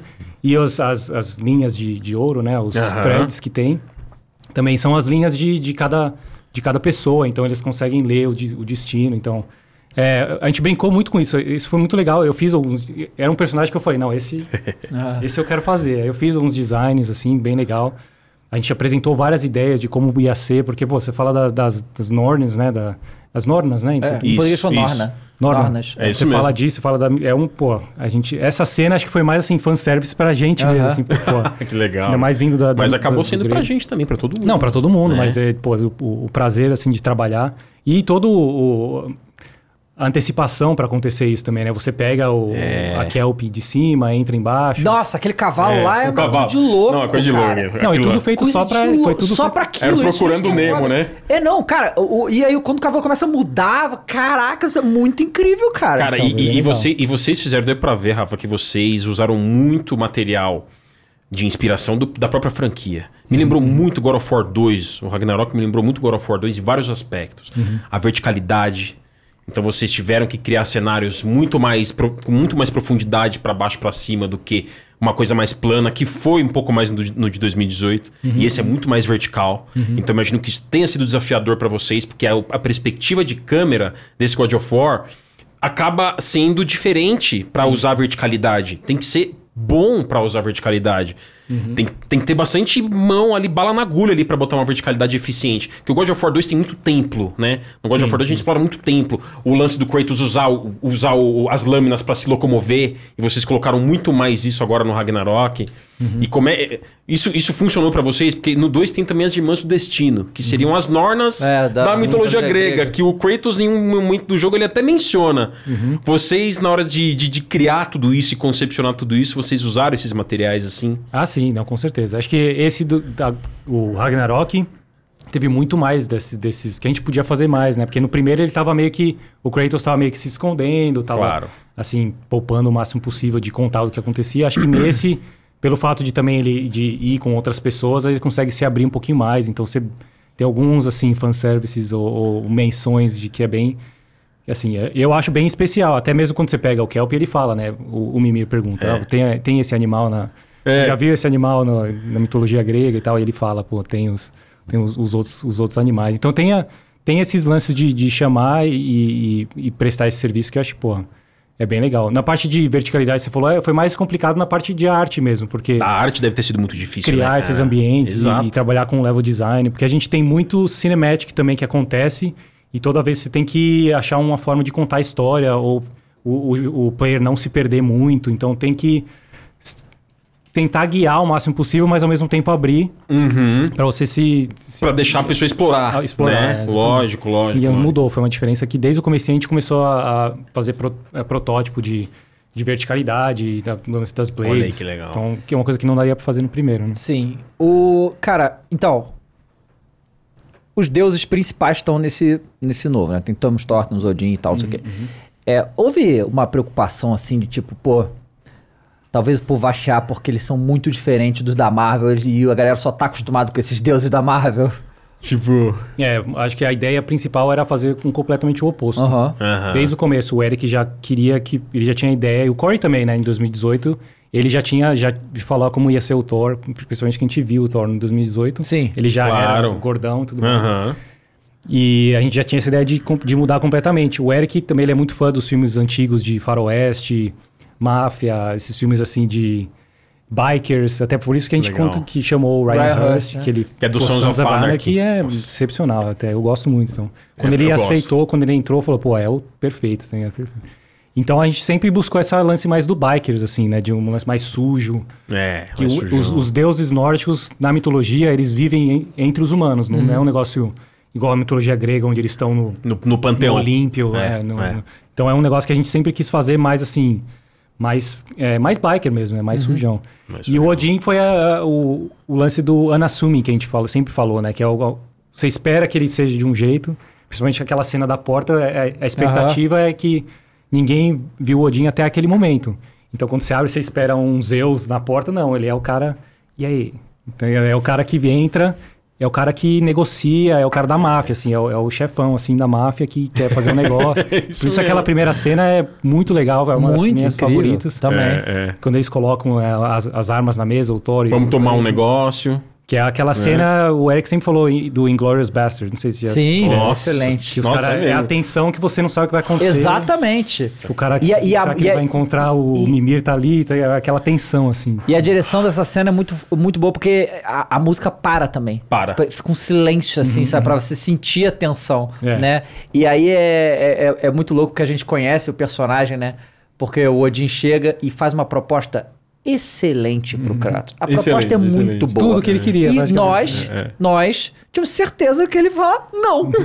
Só porque falou, porque ele- Deus nenhum vai falar, o que- porque a gente conhece, isso é muito fácil. Porque eu acredito que aquilo ali foi construído nessa, expectativa. A galera conhece ele, sabe que ele vai dizer não. Tipo, Isso é óbvio. E assim, a proposta era muito boa, tá ligado? A proposta era Era muito ótimo, boa. né? Não, ótimo. E é legal que assim, é. é muitas É, o- jogo acaba ali, né? Já É, Já vai acabando. valeu, fechou, Beleza, acabou, tá fim, bom. créditos. Cara, mu- muitas expectativas são quebradas no bom sentido. No God of War. ah, isso, isso é coisa do começo do jogo, tá, galera? Tem no trailer essa cena do Thor, do Odin, né, essa interação e tal. Mas tem muitas expectativas que são quebradas no bom sentido. Aí vem muito a direção do, Er- do, do Eric e o trabalho da arte, né? De, do seu trabalho, né, Rafa, com a equipe de direção de arte, porque criar esses personagens e a imponência que eles têm, o medo que eles passam, esse aspecto mais. Isso, isso pra mim foi maravilhoso que você falou, cara. O Thor, ele é um biker, cara. Ele é sujão. O Ryan Hurst, ele tem essa voz rouca ali entre seus 50 e 60 anos de idade, né? a idade dele do ator. E traz isso pro Thor, esse cara sujão também e tal. E aí o Odin, como você falou, você pensa que ele é um... Como é que você, vocês esboçaram muitos Odins aí no caminho, cara? Muito, Imagino que muito. quebrou a cabeça, né? Pro Odin, né? É, foi o mais difícil. Foi, né? Aí, ó. Ele, ele sempre já veio com a olho? Então, tem algumas versões que a gente fez que não tinha o, o- Aham. o tapa-olho, né? Sim. Mas é tapa-olho que... É, É, tapa-olho. tapa-olho. É, é. E porque a gente queria essa sensação de é, inconveniência, inconveniência de unse- unsettling, assim, Aham. tipo, você, Sim, Sim. você olha pra ele e tá desconfortável. você vê tipo meio um olho faltando e tal. Inclusive a gente até fez sem ter aquela cena que ele mostra e tudo Aham. mais. É, tem. Mas é, depois a gente fez muitas variações e aí o Eric que tava meio que ele que, a parte de personagem o Eric Williams que é o diretor é, do projeto, o Corey também, né? O Corey é diretor criativo. Claro. E eles ficaram, a gente fez muitas variações, e aí foi quando a gente pegou é, o ator também, e aí começou a encaixar um pouquinho mais, porque até então era é, mais uma, mais um, vamos Mais fazendo até, até achar alguma coisa. O Thor também. O Thor foi um pouquinho mais fácil, porque a gente já tinha um pouquinho de 2018, mas o lance de tirar, de mostrar a barriga, porque em 2018 era a silhueta, mas a- É. o pessoal até mostrou. E uma capa, né, Tinha uma tal. capa e tinha uma É. roupa e tal, mas a gente fez umas versões e, a, e o que ficou é mais icônico, assim. A gente sempre procura diminuir as, a, a- a- o gráfico do personagem no, no- no mais simples e ficar uma- alguma coisa icônica pro personagem. E esse da barriga, assim, foi que todo mundo falou, pô, é esse, tá ligado? É esse que todo mundo vai é, comentar, vai, vai ficar diferente, vamos, vamos fazer. E aí foi bem isso aí. Mas o- esses foram os principais. E assim, cara, vamos- e a decisão de. Eu não sei se veio de arte, veio de cima disso, de. Do Thor summonar o Mjolnir com estalo. É, isso é muito boa. Que isso é, é diferente, né? Então, quando a gente está fazendo todas essas explorações de visual, Uhum. alguns animadores vão para cada personagem. E aí é uma parte Claro. exploratória onde várias coisas acontecem. Então o animador, pô, seria legal. Isso vai de muita gente. É uma reunião de que a gente chama de, de core group, assim, que vai um artista, um animador, um, e vamos discutir aqui em brainstorm, vamos fazer isso, vamos fazer isso. E esse animador faz uns protótipos, assim, rápidos. Então tinha esse do estalo para voltar. O que ele ressuscita também foi Aham. uma das ideias que partiu disso, do, dessa exploração inicial. Então as ideias mais legais ficam também. Uma das coisas que eu, que eu é, acabei sugerindo e, e entrou também é que ele nunca voa com o martelo também. Não sei se você chegou a perceber. É, o ele martelo joga o puxa martelo e ele, ele. Ele vai. sempre pra- vai pro. É. ele É, é que um imã. teleporta. É um imã, exatamente. E foi diferente do, do que a gente queria fazer alguma coisa diferente. Então ele até pelo tamanho e tudo mais, ele não, ele não chega a voar, assim, é sempre pum, pum, pum. Uhum. Então, algumas explorações, a gente até algum gameplay você percebe isso, que ele meio que é tipo o The Flash, assim, ele bzz, bzz, vai É, meio que. é. Ou joga o machado, vai até o machado. É, quando ele tá lutando e- e com a volta. cobra lá, é assim também, né? Ele... É, vai jogando e Não, vai. o Aham, Jormungandr. passando. É, e vai voando, né? Então essa meio que é a ideia do, do martelo também ter vida, né? Outra ideia que também foi que o Eric sempre quis é que o martelo tem uma personalidade. Então, a mesma Uhum. cena do que ele tá bebendo e tudo mais, sem dar muito spoiler, mas que ele fala com o machado, com o É, martelo. É, é. No começo que ele passa o, a bebida no martelo, não sei se você já Aham, presta atenção. sim. Isso é ele dando, dando álcool pro martelo. Então é tipo, Olha isso que demais. bebedando e tudo mais. Até na cena do bar, quando o martelo volta, o martelo tá meio bêbado. Não sei. Aham, é, sei. tipo, tem, é, Essa ele, era o, mar- o martelo tem meio que a personalidade. Vou- Igual a Ingrid, né? Então as armas é, em a si tem, tem É a que são armas mágicas, né? Então, assim, pode é, ter muito. É que assim, é, porque é, nos antigos God of War, né? O, o Kratos tem uma relação com as armas dele também, né? E que continua, É, inclusive nesses. É um negócio que ele. Uhum. É. Porque é. Ele mata os outros com aquilo ali, né? Então é claro que tem uma relação, né? E o Kratos tem essa maldição inteira dentro dele, É, né? Com as armas têm, dele. todas as armas têm uma história gigantesca, né? Mesmo É, o, o lore, né? também. Faz parte do lore. Essa, né? Vou falar, falar das armas então, que assim, é, vocês têm ferreiro lá? Porque eu já vi isso, né? Tem, os caras fazem as armas reais pra modelar depois. Vocês fazem isso lá também? Não, não. A gente tem alguns, alguns é, ferreiros que fazem as armas, que a gente faz Tá. parceria. Mas é tudo assim, pô, o cara tem um canal no YouTube, alguma coisa do tipo, e ele gosta e quer fazer e a gente faz junto. Mas é só na parte e, de marketing. E a, a concepção dessas armas? Porque assim, a arma, diferente de outras coisas, diferente do efeito do animal, Uhum. ela tem que ser visualmente de uma maneira, mas ela também tem que. É, a física dela tem que fazer sentido na hora que os caras vão usar lá. Uhum. Vocês têm gente que é, sei lá, especialista em fazer arma, ou, ou vocês fazem o junto? Como- é que é a concepção das armas? Porque não só, Deve o- né? não só É os o- seus personagens têm, mas assim, os inimigos têm, né? o- Os mobs têm, todo mundo tem arma, né? Os chefes. Sim, É? sim. É. a equipe em si, é, tipo, a equipe, de combate, de gameplay, são, os caras são meio nerdão, assim, meu, nisso, né? A arma, legal. tudo de como funciona, é, os movimentos que podem ser feitos com um tipo de arma. Então a gente acaba seguindo bem, assim, é, mais realista. E no começo a gente chama bastante. é, como que fala? É, os, os caras que são especialistas nisso, que vêm um dia para dar um workshop pra galera. Então tem, tem bastante desses caras lá que tem, Hollywood também tem muita gente Uhum. especialista em todo tipo de coreografia ou É, lá tem muito isso, cara. e aí os Lá caras é fazem na parte de motion capture, os caras fazem realmente a parte. Fazem um protótipozinho de, com a arma pra, pra você, você ter no, no stage lá, né? Fazer a captura com, a, com uma arma de isopor lá. E aí, legal. pelo menos, tem essa parte com um pouco de peso e tudo mais. Mas a galera pega. O Eric mesmo, ele é meio que especialista assim, em arma. Ele, quando ele fala, ah, esse personagem vai ter tal arma, eu falo, nem faço nem ideia que arma que é. Aí eu vou lá, pesquiso e tal, e ele conhece mesmo, assim. Ele é um cara que tem esse conhecimento de arma. Até por trabalhar em jogos por muitos anos e fazer. Acho que você acaba conhecendo mais arma assim quando você vai jogando e meio que vai. é, que nem pô, fuzil, essas coisas assim, você conhece por causa de Call Sim, of Duty, todas essas sim, coisas. E a gente acaba conhecendo bastante essas armas também de, de época. Eu assisto Claro. bastante Forge and Fire, que é o. Sim, acho bem legal, né? Sim. o- dos ferreiros Acho lá que também. em legal pra português é, É, desafio sobre fogo. Desafio assim. sobre isso. Isso. E eu gosto pra caramba, assim, de aprender as armas, sobre o nome das armas, como funciona. E aí acaba meio que é, trazendo um pouquinho disso quando a gente vai fazer também. Então é, é um É, e é legal conhecimento porque pra, pra mitologia nórdica e pra cultura viking, o machado é muito icônico, né? Então foi uma mudança grande sair das lâminas, falando desde 2018 indo agora pro Ragnarok.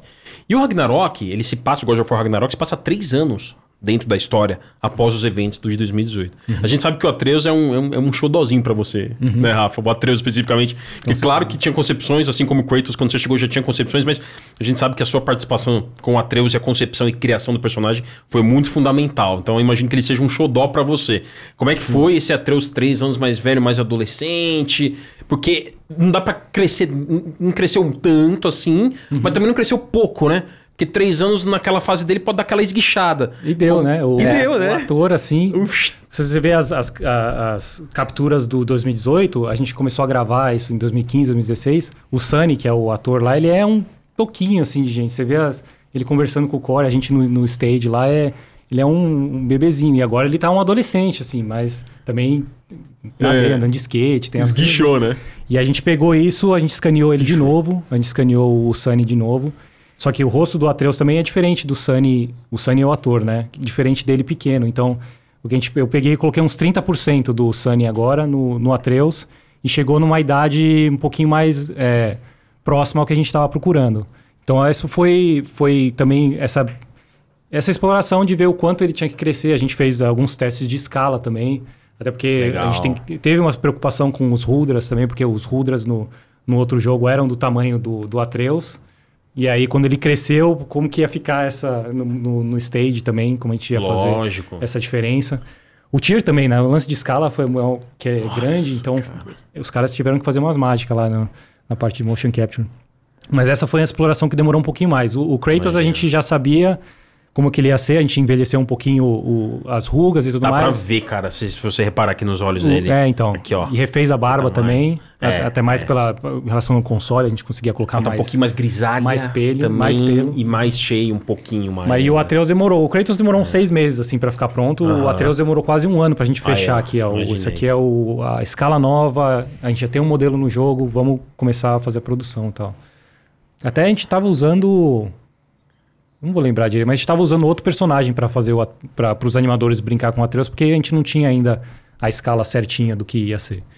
Lógico. Cara, saiu, acho que ontem ou hoje, é, o negócio da máscara, né? Do- Ah, você viu da eu- máscara do Loki. Que um- eu não lembro. Quem foi que. Que- eu publiquei, a gente publicou no publicou, nosso- é que al- al- Jim Carrey. É, mas, mas algu- alguém do estúdio que falou. Que é, a. foi. É... que- porque no, no máscara, né? Sim. A máscara dele é a máscara do Loki, Máscara né? do Loki. É, a e máscara que do Loki. vocês teriam se inspirado um pouco na máscara do Loki pra fazer a máscara do Loki do God of War Ragnarok, Uhum. né? E é, qual, qual foi a ideia de- de- dessa máscara aí? Imagino que em algum ponto pode ter se passado que eles, eles chegaram a mencionar. Sim, que sim. sim, ó, sim, a gente mandou tipo artes conceituais do Máscara, do filme do Máscara com Jim Carrey de 1994. Pra, pra, pro pipeline. Então, entre inúmeras referências que vocês tiveram, passou ali o Máscara do, do Jim Carrey também, entre inúmeras outras. É, o, o, o lance da máscara, acho que o principal que o Eric sempre quis era o mais simples possível. Mais simples. Porque ele não queria nenhuma mitologia, não queria Tá. que nem que fosse relacionado ao que a gente estava fazendo. É assim, a máscara mais simples que você pode fazer, essa que eu quero. Então É. foi, foi, a gente fez várias explorações e, e em relação à escrita também, que tem várias escritas É. na- Tem, tem, na tem. E aí foi meio que isso, assim, foi o que a máscara é um mistério, né, na- de- dentro do jogo, o que, que o Odin tá procurando, as respostas e tudo mais. Então foi, acho que o lance de conectar com a máscara do, do Loki, do, do máscara mesmo, é mais em relação a representar o Loki, que Claro. na mitologia tem da máscara e tudo mais, mas pro nosso jogo, assim, em relação à, à história, narrativa, visual, foi bem assim, o mais simples para não dar muito do que vai acontecer ou do que é para acontecer, assim, é, é tá ali e é isso. Né? Cara, e o, a gente, de novo, a gente falou que tem os nove reinos, mas a gente tem também a parte de dentro da Yggdrasil, né? Uhum. É, você- cara, eu não fazia ideia do que era Yggdrasil e nem antes do God of War de 2018, né? Uhum. Como que vocês tiveram essa concepção de, tipo, a árvore que conecta... É muito louco esse negócio aí, né? É muito louco, porque teoricamente os reinos fazem parte na, na horizontal, mas é, na, na Yggdrasil é a vertical, né? Todos os reinos são é, em cima de um, um do outro, né? Então é meio que bizarro. Até- no começo de 2018 a gente até brincou algum- com algumas ideias de você ver entre os reinos. Então às vezes se você está aqui em, em Alfheim, você consegue ver o mesmo lugar em, em Asgard, por exemplo. né? Porque os reinos meio que se sobrepõem. Mas aí, alguns protótipos e tudo mais não, acabou não rolando, mas essa é a ideia. Todos os reinos são, são um em cima do outro. É, eles se convergem, né? E conectado pela, pela árvore do, do mundo, que é a Yggdrasil. Aí, Brasil. E é um conceito nórdico meio estranho que você É. tem que adaptar. A mesma coisa o A- Asgard em cima de tudo. E tem o Rainbow Bridge também que conecta todos os reinos. Então é, é- tem as nossas adaptações sobre. E é o que você falou ah, do a árvore do Realm Between, the, Realm Between Aham. Realms, É. onde os, os anões vão se esconder lá e a gente fazer toda a parte do, do- É da casa do casa, Sindri, da né? casa do Sindri. É, é. E o que a gente tentou fazer também é você ver essa diferença dos reinos no Realm Between the Realms. Então, quando acontece o Fimbulwinter, você vê o, o cenário mudar, todo esse tipo de coisa. A gente explorou muita coisa em relação a isso. E algumas coisas entraram no jogo, outras não. Mas a ideia era essa, é você conseguir ver o que está acontecendo e o Realm Between Realms ser realmente o... A galáxia, assim, né? Você Olha. vê os, os planetas. Cara, o, o Ratatorsk, ele existe mesmo na mitologia, cara? Existe, existe. Cara, eu achei. Cara, a primeira vez a, a cena que o Muito Ratatorsk legal, né? aparece. É, qual, qual foi a ideia do, de- de- desse skill? Que ele também não tem o olho e tal, e é, é muito diferente, Eu acho que sabe? deve ter sido legal desenhar ele, né? Esse eu, Rafa? eu ter fiz, sido- eu ainda não, não postei o meu, o meu design, mas eu, eu consegui fazer esse também no começo. Aham. E foi essa ideia, todo mundo queria ter o, o Rata Tosca, que é uma figura assim, que dá um alívio cômico que Um alívio cômico. a É gente talvez não tenha tanto assim com os anões mais igual é. É, Uhum. ainda tem bastante, mas a gente É. queria um personagem novo. O Durlin também, que não é tanto esse alívio cômico, a gente Durlin tava também. Eu procurando. A gente tava procurando, é o oposto, assim, né? O Durlin. Aham. Então, para ele, esse foi bem legal. A- a- o desafio foi. Ele tem as almas dele, que a gente já tinha introduzido o Ratatoskar em 2018, como os anões. Os anões. Os esquilos é, das É. almas. Uhum. Isso. E aí foi esse desafio de como explicar isso e introduzindo esse personagem novo. Então aí, essa foi meio que são as almas dele. E ele é esse personagem que vai ser o, o cara que vai te dar as quests e tudo mais. E é bem o que você falou, ele aparece. Ah, ele aí, ó. É, é. É, então, ele, Ah, é, existe- ele é o dono da árvore, cara. É o É dono isso que é da mais árvore. legal, porque você passa tanto Exatamente. tempo ali. É, ele é como se fosse um guardiãozinho. Ele é o cara que, na mitologia, ele é o cara que comunica com o Nidhogg. Ele leva as O informações Nidhogg, de é. Asgard, de Odin, pro Nidhogg. É. Que o Nidhogg fica no, no, no, boro, no, no- Raiz lá? na raiz da, É. né, no- da, da, da Yggdrasil. E o Ratatoskar é o cara que vai fazer. É o, é o fielzinho do Odin que vai levar as informações. Até por isso É. que quando o Nidhogg some, ele fala, né, pô. Não, tô, não, não sei onde tá meu amigo, o que tá acontecendo. Pô, é não verdade. E, e, e o- Chris não fala pra ele o que, eles fizeram, né? não, e- ele ele fica fala, sem é. saber o que, que houve. Depois ele fala, né? Mas olha como é hora legal. ele faz só. hum. É, ele faz só aquele. hum. Acho que o Juarez, inclusive, ele é especialista, não. Ele é, ele é. Mas olha como é importante o detalhe que vocês cuidam. O Nidhogg. Bom, galera, a gente tá conversando um pouquinho de alguns detalhes aqui, tá avisos aí feitos. Mas nada de spoiler gritante. Mas o Nidhogg, você pode ver, encontrar e visualizar ele antes da batalha, do enfrentamento. Você Sim, pode visualizar ele e você não sabe o que que é. Sim. E quando você arremessa o machado nele, olha que bem feito isso, cara. Vocês criaram um diálogo pra esse momento. Eu fui até lá, não tinha nada no cenário, na casa do Sindri. E aí quando você vê o Nidhogg à distância, você vê ali um bicho gigante mexendo ali, vivendo a vida dele. Aí você joga o machado e o Atreus fala: "Não, eu acho que que é uma criatura que a gente não tem que interagir agora. Qualquer coisa assim." E aí, ali já, só que você não sabe que era, naquele momento você não sabia que era o Nidhogg. Então, assim, esse tipo de detalhe, do ponto de vista da arte, de você misturar nos cenários, como que. Essa é uma pergunta bem legal. Como que vocês eh, colocaram pequenas coisas, por exemplo, o filhotinho de tartaruga, que são os filhotinhos do Charlie. Que Sim. outras coisas você colocou que você sabia que só aquele fã mais atento iria perceber? E que vocês iriam se torturar se vocês não colocassem lá no jogo. Esse do Nidhogg foi uma, uma, um request, assim, uma... uma- O, o Eric que pediu, assim, ele queria que, ti- que tivesse, porque pra ele, ele lembra dos... Essa foi a conversa mesmo. Eu lembro dos jogos onde eu via um boss na distância que no, mais pra frente eu quero encontrar. Então, pra ele foi Legal. bem específico. Ah, E aí o lance de que do Nidhogg em si, inclusive parece... o-. É, o quanto a gente ia esconder isso, porque até eu queria que fosse bem assim, uma silhueta bem, no, bem distante, algo ali. E ele ficou muito mais próximo do que eu queria, assim, na minha direção, assim. Mas foi algo que o Eric queria, ele falou, não, mais perto, mais perto. Mais. E, e tem os filhos também e tudo mais. Tem, tem. E aí mais pra frente tem os os, ah, os servos, né, que você captura Sim. e coloca na árvore também. E esses servos são das, das estações, então tem, cada um tem uma estação. Não, e, e cada um diferente do outro também, bonito É, demais. é. Isso é, uma da a coisa que, que eu gostei muito desse também, que nos 2018 já tinha uma muito melhor, é que as sidequests são completamente impressionantes, assim, porque a gente tá numa indústria que copia e cola muita coisa, né? É, e aí, a- uma das grandes críticas que a gente tem do conteúdo é que, pô, às vezes as sidequests, elas não, não, não dão retorno nenhum. Assim, é só faz aí, ganho XP, ganho não sei o que e valeu. E no God of War não tem isso, não tem uma sidequest que seja... é, que não tenha algo, né? Eu lembro quando eu fiz a primeira sidequest que eu encontrei o primeiro Elemental. Aquele Elemental é uma das coisas mais impressionantes que eu já vi em videogame. Não sei como é que vocês fizeram aquilo, porque aquilo ali é coisa de maluco. Né? Porque não só fazer, né? Mas fazer e o jogo ficar estável, né? Porque, essa- porque aquele Elemental é muita coisa na tela. E o jeito que ele finaliza, que ele pega a cabeça e tal. E isso, eu, eu, pelo menos, eu não É lembro... as runas, né? É, que tem a runa na cara daquela bola, É, né? é. É, é, é um negócio muito impressionante porque toda side quest tem algo diferente. Tem side quest que muda o mapa inteiro.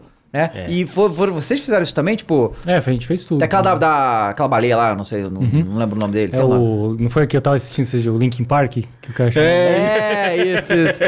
O- Tava rachando o bico. Aquilo lá é, é- é sensacional. E É assim. Link Baker, que é o... É, É, Link Link Baker. Baker, Link é, isso. E, e, e isso foi um negócio que nesse jogo foi muito impressionante, porque as sidequests todas te dão diversos tipos de retorno. Eles te dão É, retorno de é. gameplay, dá um retorno de mundo, dá um retorno de recompensa mesmo. E o retorno é uma ganha. experiência de você É outra vivenciar aquilo, sim, né, sim. cara? Os chefes, esses chefes são muito legais que você mencionou, porque também estão entre os mais memoráveis pra mim, as runas. Uhum. Você sempre tem a runa de fogo, a runa de gelo.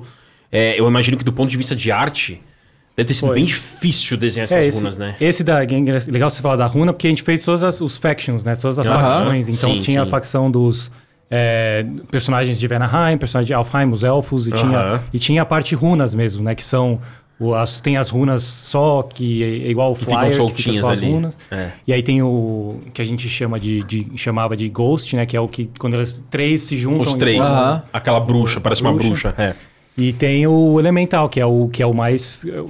Todos, mas se você vê o Core, são todos os mesmos, né? Então são várias É. dificuldades do mesmo, da mesma eh, facção. E esse personagem quase saiu várias vezes, porque ele não estava saindo, cara. É um, é um bem complexo de fazer. O Elemental. É.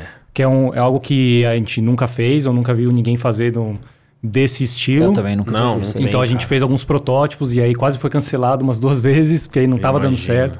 E, ia- e aí ia demorar tanto tempo para fazer. E aí teve alguns artistas de, de efeitos que, que entraram no projeto e aí eu consegui puxar, vamos, vamos fazer aqui. Aí sentei junto, a gente foi, fez e saiu. No finalzinho a gente conseguiu entregar isso daí, mas esse foi bem Então, complicado. é, porque isso que é Olha curioso, que porque assim, você. a- É, aqui assim, a gente tá numa era de tecnologia muito boa, né? Tá- em comparação Uhum. a, sei lá, 15 anos atrás. Então, hoje em dia dá pra fazer muito mais coisa. Mas eu acredito que. te- teve alguma coisa que você. Porque você deu esse exemplo.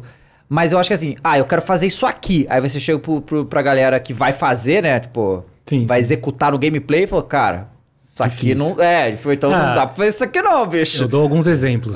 Um deles é, foi o Dia, Dia e Noite, né, com o and Hardy. Aquilo ali é muito impressionante também, Que cara. aquilo foi, como que a gente vai fazer isso? Vai mudar e muda a iluminação inteira do, do mapa É. inteiro instantaneamente. Tem o lance da iluminação e tem o, o lance do, do. Sky Dome, que é o mais difícil, porque o Sky Dome é uma textura no jogo, né? Não existe em nuvem, não existe nada. Então, para você conseguir fazer essa transição e mudar os- a lua do sol, são várias. A gente teve que realmente fazer algumas ferramentas para possibilitar esse, essa parte. Então, esse foi um dos que foi mais complicado, mas esse não dava para cortar, não. Não esse dava pra tinha cortar, que. Tinha que estar ali, tinha né, que cara? ter, esse não tinha muita conversa. O outro que a gente também, às vezes, não é nem tão, é, assim, impactante é o portal do Nidhogg, por exemplo. Tá. Não, aquilo, Nossa. cara, Porque eu, é eu, eu que- falei Acho isso. que as fendas de modo geral, né? Cara, quando, quando eu, eu, eu fiz essa luta, eu tava eh, gravando, eu, eu tava falando, cara, eu, eu, eu, eu, eu tava com dificuldade de acreditar que aquilo ali tava acontecendo.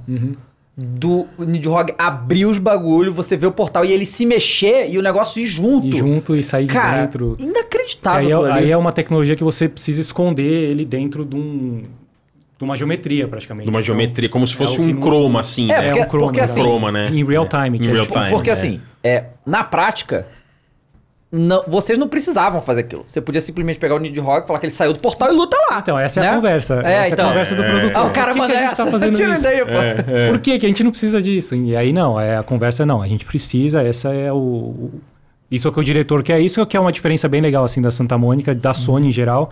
Que a gente tem essas conversas e fala, não, é isso que a gente tem que fazer, quanto vai custar, quanto tempo vai demorar, o que, que precisa tirar pra gente ter isso, aí essa é a discussão, assim, o que, que vai. O que, que a gente vai precisar. Mas é sempre assim, precisa, como que a gente pode fazer num tempo que dá certo.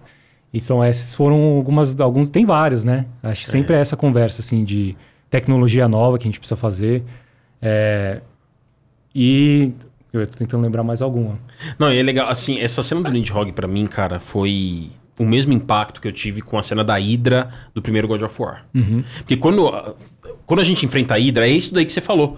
Quando eu enfrentei a Hydra em 2005, que é o primeiro God of War, quando eu enfrentei a Hydra, falei, que isso? é Assim, bem parecido, né? foi um impacto parecido, porque assim, é.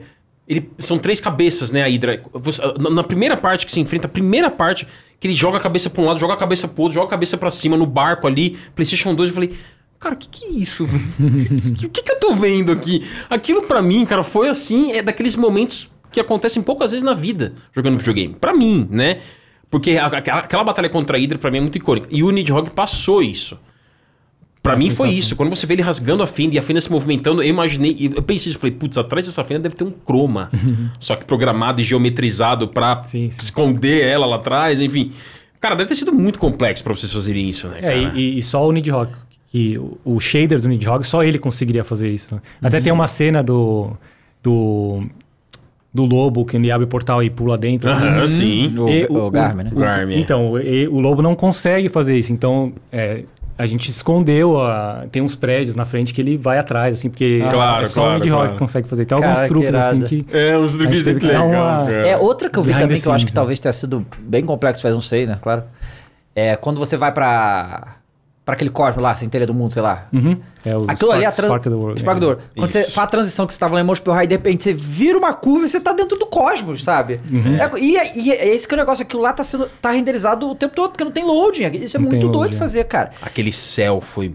O céu dessa o parte. céu é, é, É. uma coisa de maluco aquilo, né? Inclusive, foi um dos que também era pra. Talvez tenha que cortar, não não vai dar tempo, mas a gente conseguiu fazer, cara. Porque essas coisas, assim, tem um desafio grande e a gente tem que pegar os artistas pra fazer e é um. É um, um desafio que você tem que sentar junto e tentar fazer junto pra ver se, se vai dar certo, mas ficou bem legal. Aí você falou pra gente que você brincou e falou, ah, hoje eu não faço mais nada. Uhum. Mas o, o que que é, como assim não faz mais nada que você não mete a mão e modela as coisas, é isso? Você... É, não costumo fazer tanta arte, assim, de sentar Tá. e fazer. O que eu falei no começo, eu consegui fazer algumas coisas. Fiz Aham. o design de vários personagens, Claro. na parte de pré-produção mesmo, mas aí quando começa a produção é meio loucura, assim. Lógico. todo mundo fazendo ao mesmo tempo, centenas de artistas, onde tem senta com um agora, sem vai com outro. A gente tem é, produtores para todos os departamentos Uhum. que ajudam nessa parte. Pô, ah, o- artista fala com o produtor, ah, preciso falar com o Rafael, é, traz ele aqui. Aí os caras põem no, põem no calendário lá e eu vou, sento com o cara. Então fica meio. Além de revisão, todo dia tem revisão de vários departamentos, eu sento com os artistas e meio que o meu tempo é isso. Eu vou meio que Sim. dirigindo por cima. Então não dá para eu fazer assim. No final eu fiz bastante iluminação. Eu, eu sentei Legal. e fazer, fiz iluminação de cinematic e essas coisas que é mais. Pô, bacana. Eu consigo dirigir um pouquinho mais. E não é tão demorado assim, eu consigo iluminar algumas coisas. Mas é. O trabalho é meio que isso: é a direção, sentar junto, conversar com o artista. Às vezes o cara não tá gostando, quer mudar. E aí esse aqui é Lógico. o, o trabalho mesmo. Cara, que E, e, e- É. e, Rafa, uma coisa bem legal que tem nesse God of War, que deve ter tido também uma atuação, uma exigência de vocês muito grande. Uhum. Os Berserkers. Cara, assim como no, no anterior a gente teve as Valkyrias, né? Aqueles grandes momentos incríveis e difíceis de combate. Sim, sim. Vistoso pra caramba, coisa linda. aquelas- E agora a gente tem os Berserkers, né? Que é pra mim como se fosse as Valkyrias É. desse jogo, que você tem que enfrentar vários, encontrar todas as, as lápides, né? Sim. Dos Berserkers. E cada um tem. Os designs são muito legais. Sabe que me cara. lembrou um pouco? Lembrou o fantasma é, do terceiro filme dos Seus Anéis. Também. É, Ah, sim, qual sim. foi? Porque, né, É, né, é. aqueles Aquelas- fantasmas. aqueles Aquele, aquele é aqueles tipo verdões, fantasma, né? aqueles bichos, né? É, foi uma das inspirações. Aham. pra- São, pra- são É. reencarnações. E do Piratas do Caribe também. Piratas do Caribe Piratas também. do Caribe, Sei. cara. Não, eu ali. ali Achei que você ia falar esse, mas... É, não, porque me remeteu mais o dos Seus Anéis, mas... Não, me passou muita coisa ali, cara. Senhor dos Anéis, realmente, é piratas e, e, e vocês tiveram. Pô, Goonies, acho que tem um pouco de Goonies nesse jogo. Que Ele, ele- ele é um jogo mais mágico, assim, né? É, Sim, esse o- jogo é bem mais mágico, Então, essa, a história do Berserkers é uma história da, da mitologia nórdica. Sim, São- dos Vikings. Não, pra as quem sete- assistiu a série Vikings, tem lá. Tem também? Tem. Ah, não, tem os Berserkers da... Os Berserkers mesmo, que existem na Que mitologia. existem. e- Mas esse da história tem... São as Dos sete reis. espadas. É, uma, mitolo- é uma história que existe mesmo, né? Ah, é o dos Seus Anéis. É, uma isso da- daí aí, ó. Uma das, Nossa, uma das aí, inspirações. cara? então, quando você pega as... ah, por isso que tem as espadas que você coloca no... Aham. Você que tá devolvendo... Você devolve as espadas pro, pro Berserker. E essa é uma história que existe. Se você procurar, você acha do... Eu não vou saber o nome específico agora, mas são os Berserkers... São os guarda-costas, os Berserkers lá. Do É, rei, eles- né? Que aí você enfrenta o rei no final. Quando você tem todas as, as, as espadas e tudo mais. É, Mas essa não. foi a inspiração. Foi, foi um fantasma...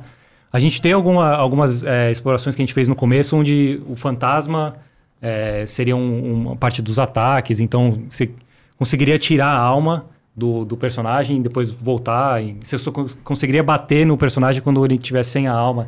Então, a gente fez algumas explorações diferentes. É lógico que isso Legal. acontece para todos os personagens. Tem várias ideias que a gente brinca que depois, quando os caras de combate com- conse- começam a fazer o loop mesmo de combate, algumas coisas entram, outras não. Mas essa era a ideia. Eles são tão poderosos que a alma é o que dá o poder. E aí quando você... com- Por isso que no, no Kill, ele, tipo, fica só o esqueleto lá e você meio que libertou ele da... Mesma coisa das Valkyrias, né? Eles são... Sim. Você liberta as almas e aí depois elas Exatamente. voltam no... no- Porque tanto as Valkyrias quanto os Berserkers têm um- um- uma finalidade nobre, né? Eles não são entidades é, necessariamente malvadas ou maléficas, Sim, sim. né? Mas, mas o Mimir não gostava dele, não. Não, é. Não, e o Mimir, pô, e o Mimir, cada vez que, que o Berserker aparecia ali, ele. Escalvahar, o mal, né? Tipo, ele já fazia uma descrição é, literária, né? Uma descrição na- literária, você já fica, caramba. Não, e tem uma lá que se enfrenta dois de uma vez, cara. É, são três. São três, na verdade, são não, três. tem o que dois, tem o que três. Tem, né? tem- esse do- dos três, é, foi dos três que eu quis dizer. É, cara, foi uma foi bem e- difícil, cara. Você achou mais difícil ou mais fácil do que... Do que as Valkyrias? Cara, eu, Eu- achei, eu achei. Eu achei mais fácil. Eu não vi você jogando ainda. Não, mentira. Eu achei mais fácil as Valkyrias.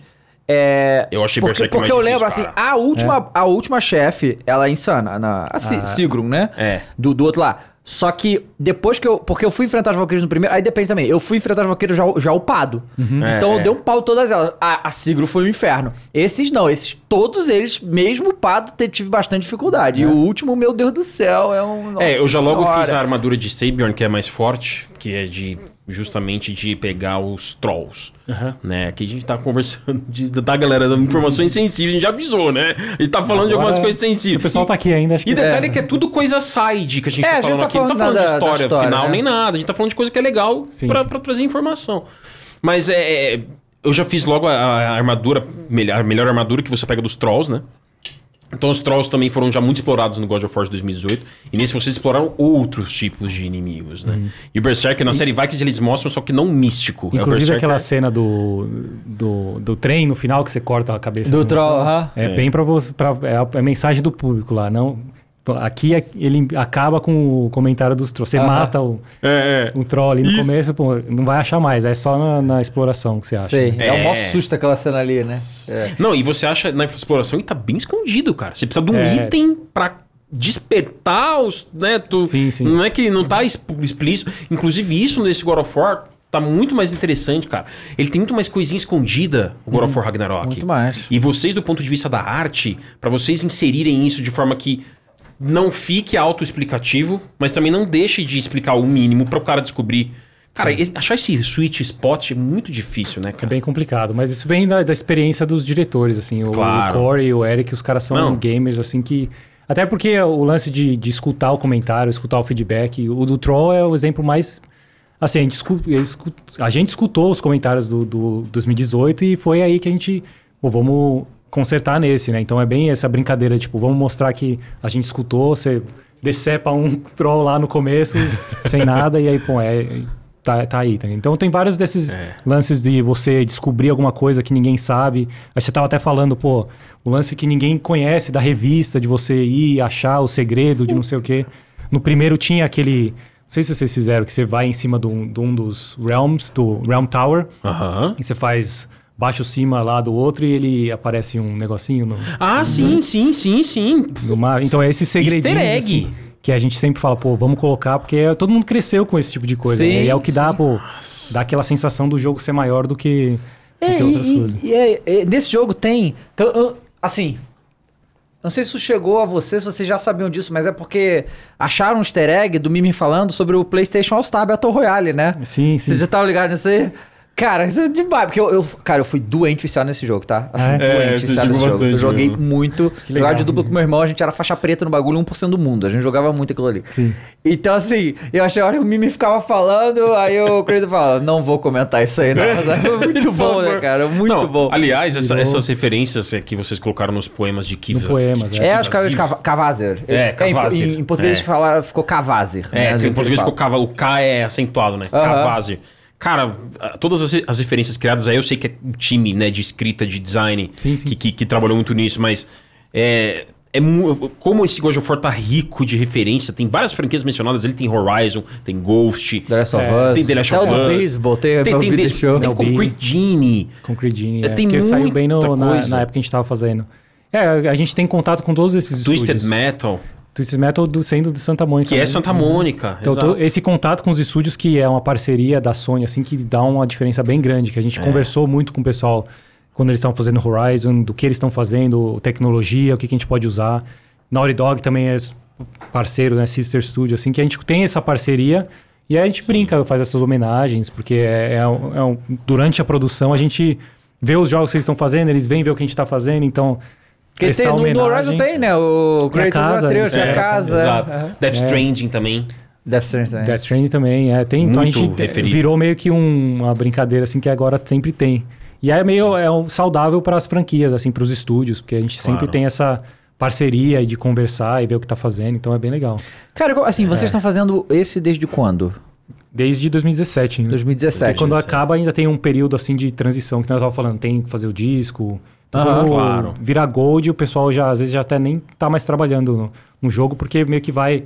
As equipes vão saindo assim. É, uma, uma, não é todo mundo ao mesmo tempo, uma a cada hora. Tipo. Uhum. Claro, lógico. E, e aí, como é que foi para vocês fazer a transição quando começou a pandemia? Tipo, deu assim. É... Foi desafiador, né? É, o projeto demorou mais por causa da pandemia? Demorou mais por causa dos do shootings, né? Que a gente não conseguia gravar com os atores. Uhum. Então uhum. ficou. A parte de produção foi uma transição um pouco mais fácil, porque, pô, vai porque todo, já todo mundo vai pra casa. computador mesmo, é, né? É. Leva o computador e uhum. vai pra casa. E faz, é. Então foi meio que. O lance é que ninguém sabia se a gente ia voltar ou não. Acho que foi igual aqui, né? Ninguém. É, ah, vai claro. ser umas duas semanas. Nossa, é, uma incógnita, é. né? Dois anos depois. Tá, Nossa, cara. Então foi essa, essa transição de computador, assim, de reunião, foi um pouquinho mais fácil. Legal. Mas a parte de motion capture aí que pesou, porque a gente não conseguia agendar stage, trazer os atores.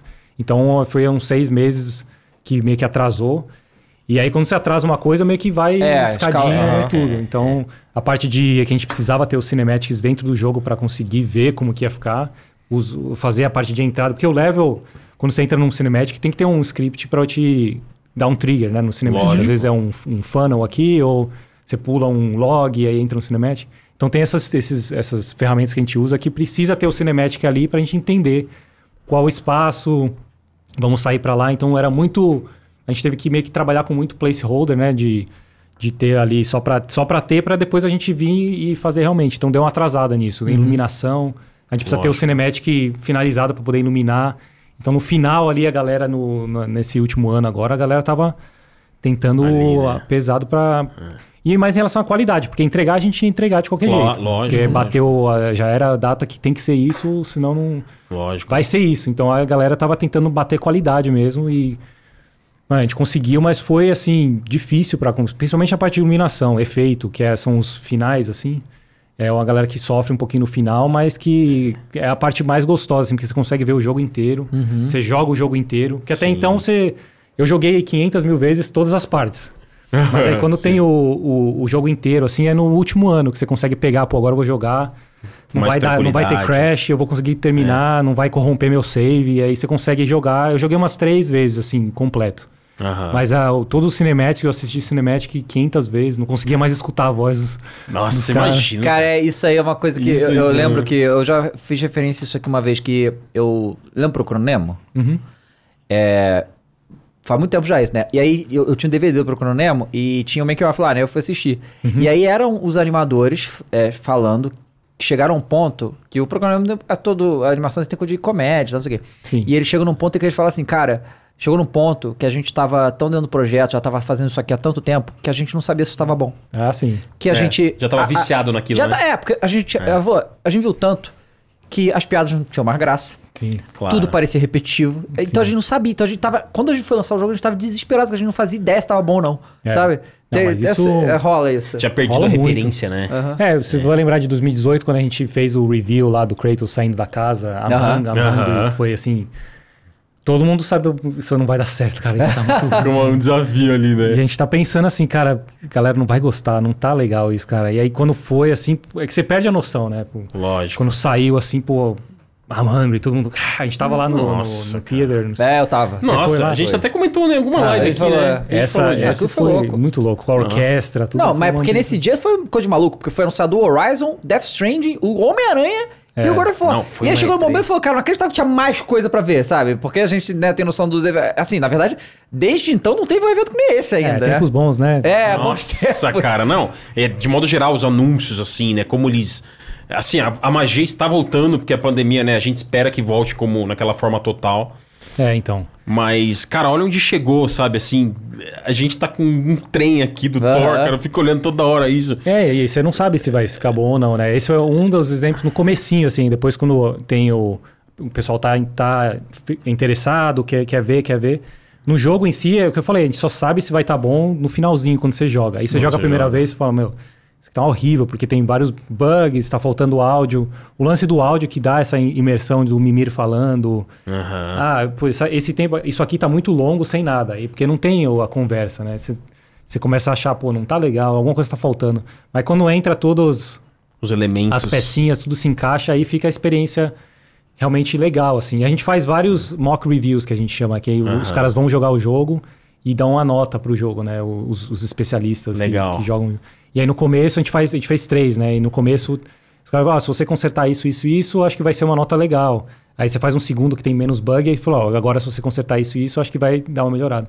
E aí no terceiro, que foi o último que a gente fez, os caras, não, tá, Tá no ponto. tá no ponto. Aí tipo, Cara, que legal isso, É né? muito Então legal. a gente Não, faz e- esse, tem essa, essa parte de, de revisão, assim, bem interessante, que é o que dá a qualidade mesmo no jogo. Lógico, né? é pra segurar a qualidade. E Né? o tempo, né? Que a gente precisa desse tempo pra deixar tudo polidinho. Claro, é um jogo quanto- muito sim. longo, muito grande. E, e quando você joga com bug, você fala, não, isso aqui uma hora vai ficar bom. Aí você tem que saber que o processo vai acontecer e vai ficar É legal. que tem que testar muito, né? Porque o, o bug, ele é, às vezes, uma entidade viva, né? Que você faz o código lá, não é pra ter bug, mas ele surge, né? Sim. E tem que ficar consertando. Vocês, e aí, quanto mais tempo vocês vão polindo, melhor fica, né? E, e, assim, esse jogo... E, e é outra coisa, né? Que a gente tá... Hoje em dia, a gente tá acostumado os jogos saírem cheios de problema nesse aspecto. E o God of War tem quase nada. Nossa, ele Vou saiu dizer que não tem assim. nenhum, porque sempre tem algum. Tem alguns, né? Mas é... E eu Mas se joguei... pegar eu- os patches agora vai tá Exato, porque assim, eu joguei pré, Não, né? mas Joguei saiu redondinho. Saiu, eu, eu tive muito pouca coisa, cara. Eu tive um que foi um. Cara, até agora eu não sei o que que é direito, mas na porta da casa do Sindri ficava um efeito que não saía Ah, lá. eu, eu vi isso daí. É, então É tipo um sei- flickerzinho. Inclusive, né? eu assisti o seu gameplay, foi Aham. a primeira, eu tava falando pro Gui, a primeira vez que eu assisti em dublado, foi você Ah, jogando. legal. Porque eu não tinha, não tinha visto Aliás, o que, que você achou da... é sensacional, Você viu que a cara. gente Mas fez eu uma jornada, bug né? na casa. É, dele. é, Isso um- acontece, é o efeito, ele dá um spawn no meio do mundo, assim, então é... Mas tá lá até agora, sabia? Tá lá até agora. Quer dizer, eu não sei, é porque eu não joguei, eu acho que depois desse, desse patch eu, eu tava jogando outras coisas. Deve ter consertado. Tu deve ter né? consertado. É. E, e, cara, você viu que a gente fez uma jornadinha aqui com os dubladores, né? Uhum. E você jogou, você comentou agora aí que você jogou dublado em português. O que, que você achou da Não dublagem? joguei, cara? assisti. Que você assistiu, né? O que você viu ali, você, você curtiu a Não, dublagem? demais. Os caras são muito bons, né? São, eu são. tava comentando, inclusive, eu acho um milagre a dublagem ficar boa, porque É. eles não têm muito acesso ao, ao jogo, né? É. Ele É um pega, milagre. escuta, e aí tenta É fazer igual, ou às vezes tenta mudar alguma coisa ou outra. Não, cara, os caras às vezes não sabem nem o contexto, não sabem nem o que tá acontecendo. Não tá é? Tem só um backgroundzinho assim, ó, tá numa guerra, É, não o sei diretor quê. que tem que falar. Assim, é muito É. impressionante o trabalho que os dubladores brasileiros fazem, É, cara, então. Porque é uma coisa de maluco. E eu falo, eu falo com o Ricardo desde Aham. o do outro, a gente mantém contato. E ele é fãzaço agora fora, né? Sempre quando ele via, agora eu vou, tô muito empolgadaço. Então, pô, eu fico feliz pra caramba, porque eu mesmo não consigo mostrar pra ele, pô, queria mostrar pra você as coisas, mas tem esse pipeline de ele É, ver e só o, e o- o dublador, não sei se tu sabe disso, mas o dublador do Odin, ele é o dublador do Freeza aqui do Brasil. Ah, sim, sim. Que é uma lenda, né? É, a voz. Eu também cresci com Dragon Ball, então É, sim, eu, eu consigo. e, e isso é uma coisa que eu, que eu- um elogio que eu fiz muito a dublagem dele, que, cara, a voz dele é extremamente característica, Uhum. é um personagem que tá aí há 30 anos, todo mundo ama, é um vilão também, Sim. e, cara, passa o jogo inteiro você não vê o Freeza ali. Não, não. Sabe? é, E isso é, é muito, porque... eu- Acho que o Odin é um cara mais assim. Mais É, é diferente, mas ele, É. ele, ele, ele passou e ele. A gente não, ele não imprimiu o Freeza em momento nenhum ali, né? Mas a qualidade dele. É, Ele né? não trouxe o vício de Não um trouxe o personagem vício de um icônico. personagem icônico, que ele já exatamente, dublou, que é um personagem né? muito, Né? muito, E é muito muito grande. fácil, às vezes, você trazer o vício. Não, ficou muito né? legal. Mas... Ah, e, o- e o Ricardo também, pô. O Lipe também ma- manda muito bem. Então, Não, eu tô felizão, porque eles continuaram no, no papel, né? Que às vezes também as muda, não sabia se ia mudar. É, porque às que- vezes muda. Que bom que ficou. E, e- e é curioso, porque o Ricardo ele tá desde o Ascension. E É. do Ascension para o God of War 2018 mudou o dublador original do Kratos, né? O Christopher Judge entrou em 2018. Foi. E eles escolheram manter o Ricardo, que eu acho que foi a É, coisa que foi na fazer. época foi, pô, muito legal. E eu conheci o Ricardo no, no 2018, né? E Uhum. pô, a gente conhece as vozes aqui. dele do É. Johnny Bravo. Johnny Bravo, esses- que você falou, pô, o cara é uma lenda, então legal demais ele fazer. E é, e é diferente do original. Eu tô acostumado É. com o Christopher Judge também, que Aham. ele tem um, a voz assim mais, mais cheia de. Que- do que eu tô acostumado a escutar. E o Ricardo é um cara assim, você vê ele mó paisão. É, assim, né? É e ele faz a voz lá. Cara, isso que eu ia do- falar do ponto de vista de arte, Rafa, é. Como é que. Tem, tem essa interação de você ter a voz de alguém como Christopher Judge, que é uma voz muito rouca, assim, né? Muito.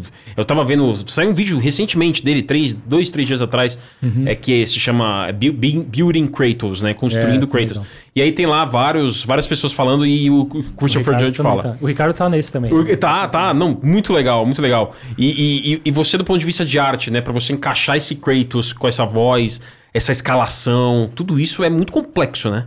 É, os atores ajudam muito quando a gente tá fazendo os personagens. Acho que o do Como você tá Kratos, moldando, né? No primeiro foi o, o, o, o Chris, né? O Christopher Judge, ele entrou assim na metade, assim, do, quando a gente tava fazendo o design. tá. Então não mudou, influenciou muito, até porque eu comecei com os Kratos dos outros jogos. Tá. O meu preferido é do God of War 2. E o 3 também eu acho bem legal, então eu peguei os modelos. Isso Legal. tudo em 2018, né? Peguei os modelos e meio que deu uma misturada, então o rosto dele é bem fiel ao que eram os outros jogos. É Mas- mesmo, é mesmo. Os outros atores a gente acabou escaneando o rosto ou, ou trazendo algumas feições que, que a gente consegue. Por exemplo, a Freya é um, é um bom exemplo que a gente não escaneou o rosto da Danielle, que é a atriz, né? Uhum. Foi Mas só a acabou, atuação. acabou ficando parecida porque Uhum. ela também ama e de paixão e é fanática pela série. Então a gente também, até ela tem um papel gigantesco nesse Sim. jogo comparado com Tem, tem. porque ela Tem teve um mesmo. impacto realmente da atriz e, e isso eu acho que vale muito pro personagem, né? E Que legal. Realmente ser, ter, ter o orgulho de ser aquela, o personagem e tudo mais. Então a gente acaba trazendo algumas coisas de o, o Baldur, que era o, o, ator um, por, um para um. O Ryan Hurst também, que é o, o scan dele, do, mesmo É, não o scan aparecendo, dele. porque a gente É. deu uma engordada. Mas, Mas é mas, ele. Mas quando você olha aqui, lembra. É ele, você é. vê que é o Ryan Hurst. Então a É. gente tenta. E, e o Thor, assim, virou o que é, porque ele também trouxe várias coisas que ele quis fazer, assim, do, do personagem. Então, essas coisas ajudam bastante a gente mover a- as coisas pra frente, porque a- até a gente achar o ator fica muito assim, ah, não, vamos mudar, não tá legal. É porque pra arte é muito desafiador isso, né, Rafa? Como, É. como que a arte vai se mover de acordo com o ator escalado, Sim, sim, né? a gente com fica uma esperando. voz, vocês ficam esperando. Esperando. E a gente, né? quando a gente conhece, uma coisa que a gente faz legal que eu vou também é conhecer o ator. Legal. A gente apresenta o, o, o jogo, conta como vai ser. Inclusive o Odin, ele só aceitou porque o filho dele estava junto. O filho dele eh, convenceu ele a fazer porque ele também não, não, Não manjava, né? conhecia. Ah, que legal. Então é, é bem legal essa parte de con- con- conhecer o ator e, e conversar. Tem alguns que a gente também não fala, mas também tem uns atores que Claro. entraram assim para dar uma, uma força no- dar uma, não, na parte legal. de arte, porque até então a gente fica só fazendo é, versões diferentes. Versões, até esperar e Quando definir. entra o ator, agora tem, Uhum. que, é, tem que ir pra frente, que vai começar o shooting, vai ter que, vamos, tem que aprovar mesmo. E, cara, nesse jogo, né, no Ragnarok, tem, assim, trocentos novos inimigos, né? É. Isso foi a preocupação, né? Porque, assim, o, como primeiro você fica muito mais em Midgar, né? Tudo acontece em Midgar, é, não dá pra variar tanto assim, apesar de também ter. Mas nesse tem muito bicho diferente e muito mais chefe, né? Que foi uma coisa assim, to- no, no jogo 2018... Todas as lutas de chefe são incríveis, mas eu achei que foram poucas, né? E nesse é uma atrás da outra e... Que negócio, tem... ah, Todas as lutas de chefe são muito diferentes, né? É, como chegou pra você isso aí? Vamos... Ah, vamos ter, sei lá, nem sei quantos inimigos tem nesse jogo, mas é uma varia- variedade imensa, né? Sim, sim. É, isso é legal, a gente até já comentou isso no 2018, que a apresentação inicial do Corey tinham vários bosses assim, que ele queria fazer. Aham. Mas é uma coisa tão complexa de se fazer que não deu tempo de fazer tudo. Quando Claro. a gente entrou no, no Ragnarok, o Eric e o Corey falaram, agora vocês têm que fazer. Nossa, Então ele tem já muito, tinha os principais que ele sabia que queria ter. é, e não sei se vou falar todos, né? Mas É. tinha, tem Os vários. principais grandes. Tem os viajantes. E tem os, tem os, os grandes que são o, o reino inteiro, praticamente Sim. é um boss É. battle. Então tem. Já foi bem definido assim: é, esse aqui são os que vão ter. E os mini bosses, que, a gente- que são os dragões, esse tipo de coisa, é, praticamente não estão não não estavam nem na lista dos bosses principais, né? Esses aí eram os substitutos dos trolls que a gente tinha no outro jogo, Sim. que a gente queria fazer. Os trolls em 2018 foram assim os beats que a gente tinha que enfiar, por isso que tinha bastante, porque tinham esses mini bosses e era os, a gente podia usar os trolls e, e aí tinha que colocar os trolls pra, pra ter assim o arco completo. Nesse não, eu falou, pô, tem vários mini bosses que a gente precisa. Dragões vão ter vários também. Nossa. Tem dragões que você só encontra em exploração também, né? É. Com os Land Dragons, que são os maiores. E é o que eu acho que deu essa variedade tão grande. O Eric, quando começou o projeto, ele falou: Eu quero todos os personagens que tinha em 2018 e eu quero o mesmo número, eu tenho direito ao mesmo número. no mínimo, No né? mínimo. Lógico. Então a gente falou, pô, demorou quatro anos pra fazer o. Agora você quer o dobro, né? porque teoricamente é o. A gente tem que mudar um pouquinho os outros também. Então essa foi a ne- negociação, assim. Ele, isso é uma das coisas que ele queria puxar bastante, até mesmo que o background dele é de combate. Ele era Sim. combat designer no estúdio. Então ele falou, não, eu, eu ponho a mão na massa, eu faço. Então essa foi uma das Legal. coisas que pra ele era muito valiosa, assim, de ter muito inimigo. E uma das coisas que pra mim acho que fez mais diferença foi a, a parte dos reinos, porque em 2018 a gente não podia escolher, pô, a gente só vai ver ah, os elfos em Alfheim. Não, tinha elfo em todo lugar, né? Você ia pra Midgard lá, só tinha elfo lá. pra você É, é. E dessa vez não, o Eric, a gente sentou junto e falou, não, vamos fazer uma lista do que pode e o que não pode. Então a gente falou, ó, esse personagem só pode aqui, aqui, aqui. Depois você começa a ver alguns portais em outros reinos onde você vê. Mas aí o spawn é de portal mesmo, né? Então você vê os inimigos vindo de Isso. portal. Então essas foram umas coisas que pra mim e pra ele também é umas coisas que dá um pouquinho mais de. fica mais grounded, assim, fica mais realista. Os inimigos você só encontra em alguns, em alguns reinos. E tem inimigos, por exemplo, Ravagers, que são aqueles lobo meio Sim. selvagem. Você só encontra uma versão em Vanaheim e você encontra outra vers- versão em Asgard. Nunca é o Isso. mesmo, assim, não. Então a gente tentou realmente criar essa, esse lore, né? Essa, essa mitologia de os inimigos existem nos lugares certos, né? Em 2018 a gente não tinha, não conseguiu fazer isso. Então nesse foi que pra mim acho que fez bastante diferença de você ter essa sensação que você tá indo para outro lugar, que você tá encontrando outros inimigos. E, é e tem lugares, como você mencionou, que, que os inimigos são únicos.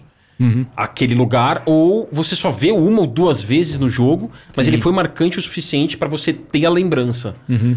Né? Então, animais, né? Animal é uma coisa.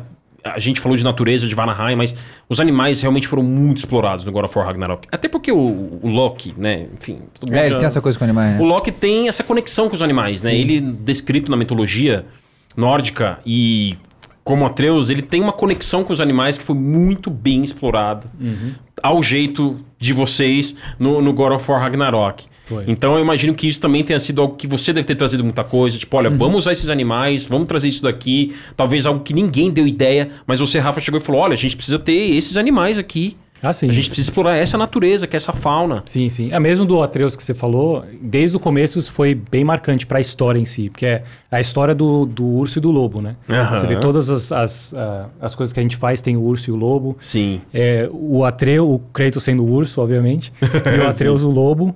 Até mesmo pela mitologia do, do Loki, com a ligação com os lobos. Quando ele vai É, para. Jotunheim também, tem o, ele é recebido pelos, pelos lobos. Ele é mais. recebido pela Alcateia. É. E esse foi sempre o balanço. Quando o Atreus se transforma no urso, é porque ele tá virando a parte do pai dele, entendeu? Esse que é o lance de, do, do- de ser a, a- raiva espartana de vir do, do urso e tudo mais. Até por isso foi a capa do, do Kratos no Sim. começo, de ter o... É, de ter ser um- um pouquinho mais... o- ó. Não deu pra manter o jogo inteiro porque é muito complexo em relação às armas e tudo mais. lógico. Mas aí eu quis fazer desde o... Isso foi um dos concepts que eu fiz no 2018, ele com a capa e tudo mais. Então foi essa que a gente conseguiu colocar no comecinho pra vender mesmo essa ideia do lobo e do, e do urso. E quando o Atreus... Ah, o controle aí. ó. É, e o Atreus É, sempre aí, ó. brincando... É, brincando não, é controlando o urso dentro dele, né? Então às vezes na, nas momentos de raiva você vê o urso sair. Mas essa que é a brincadeira do pai e do filho, do, da É. história. É, e esse negócio do, das armas, isso é uma das coisas também que me impressionou bastante nesse. É essa coisa de que, ah, a grande maioria dos jogos, quando você tem uma arma e tal, o cara guarda nas costas, cara, É. tá aí nas costas. sabe qual é? Onde tá Ne- pendurado? Nesse, né? assim, você se Nesse preocupa, tem, tem, um tem. ganchinho e ele encaixa no bagulho. Encaixa. E assim, quando, ó, ele vai. Eu, a iluminação desse jogo é muito impressionante, né? Porque quando o, o Kratos anda. É tudo junto. É a iluminação refletindo no machado, por exemplo, o barulho que ele bate, a animação que ele faz. é Chacoalhando quando ele anda. É, cara, é muito. Cara, o negócio Não é que maluco. em 2018 tinha, claro, o ganchinho.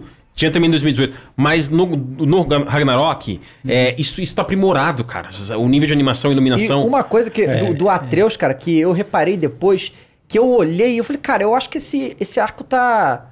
Uma posição esquisita, mas não tava. Era que o jeito que ele tava encaixado fazia o arco ficar É. naquela posição. Que não é a posição tradicional de arco, sabe? Mas fica, mas, mas tava encaixado, sabe qual é? E Foi, foi- esse lance do arco foi meio chatinho também, que cada hora ele ficava no, na frente, ou quando você entra no cinematic, ele fica meio. Quando ele abaixa, ele fica um negócio Aham. meio estranho. Então foi. Deu um trabalhinho pros animadores essa parte. Mas uma coisa engraçada que você comentou, a gente fez uns concepts da, pra, pras Blades também. Porque Aham. As Blades ele só Aham. faz assim, né? Sim.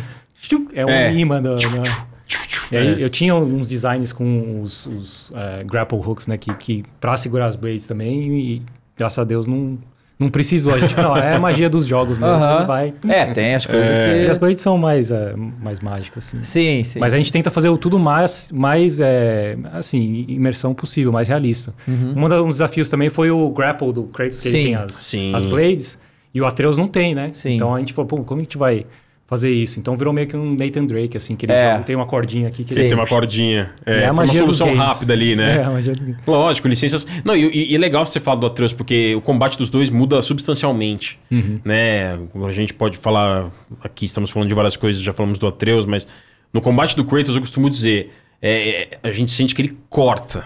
É corte. E no combate do Atreus é contusão. Ele bate. E- Então, o- o- no Atreus você sente mais que você tá batendo nos inimigos. Dando Sim. pancada. É porque ele é... Porque ele usa o arco. E isso é muito Mais legal, porque dá um frescor diferente pro combate. Já o Kratos, você sente que você tá cortando os inimigos. Porque Blade, as lâminas cortam. O machado Sim. corta. O arco não corta, ele bate, ele dá contusão. Então tenho certeza de que vocês, pra arte, da arte, pra transferir isso pros animadores e, e, e o sentimento que a gente tem jogando, cara. A gente tava falando disso nas animações, as finalizações. Quando o Kratos corta, e corta uma vez e duas, e na terceira arranca. Não é só o pescoço, arranca toda. É, é. Cara, como que, do ponto de vista de arte, quem, quem que traz essa, esse gore assim pro Então, jogo, é- cara? esse é um balanço meio. é, que meio que é randômico, assim, porque tem alguns animadores que estão lá há muito tempo.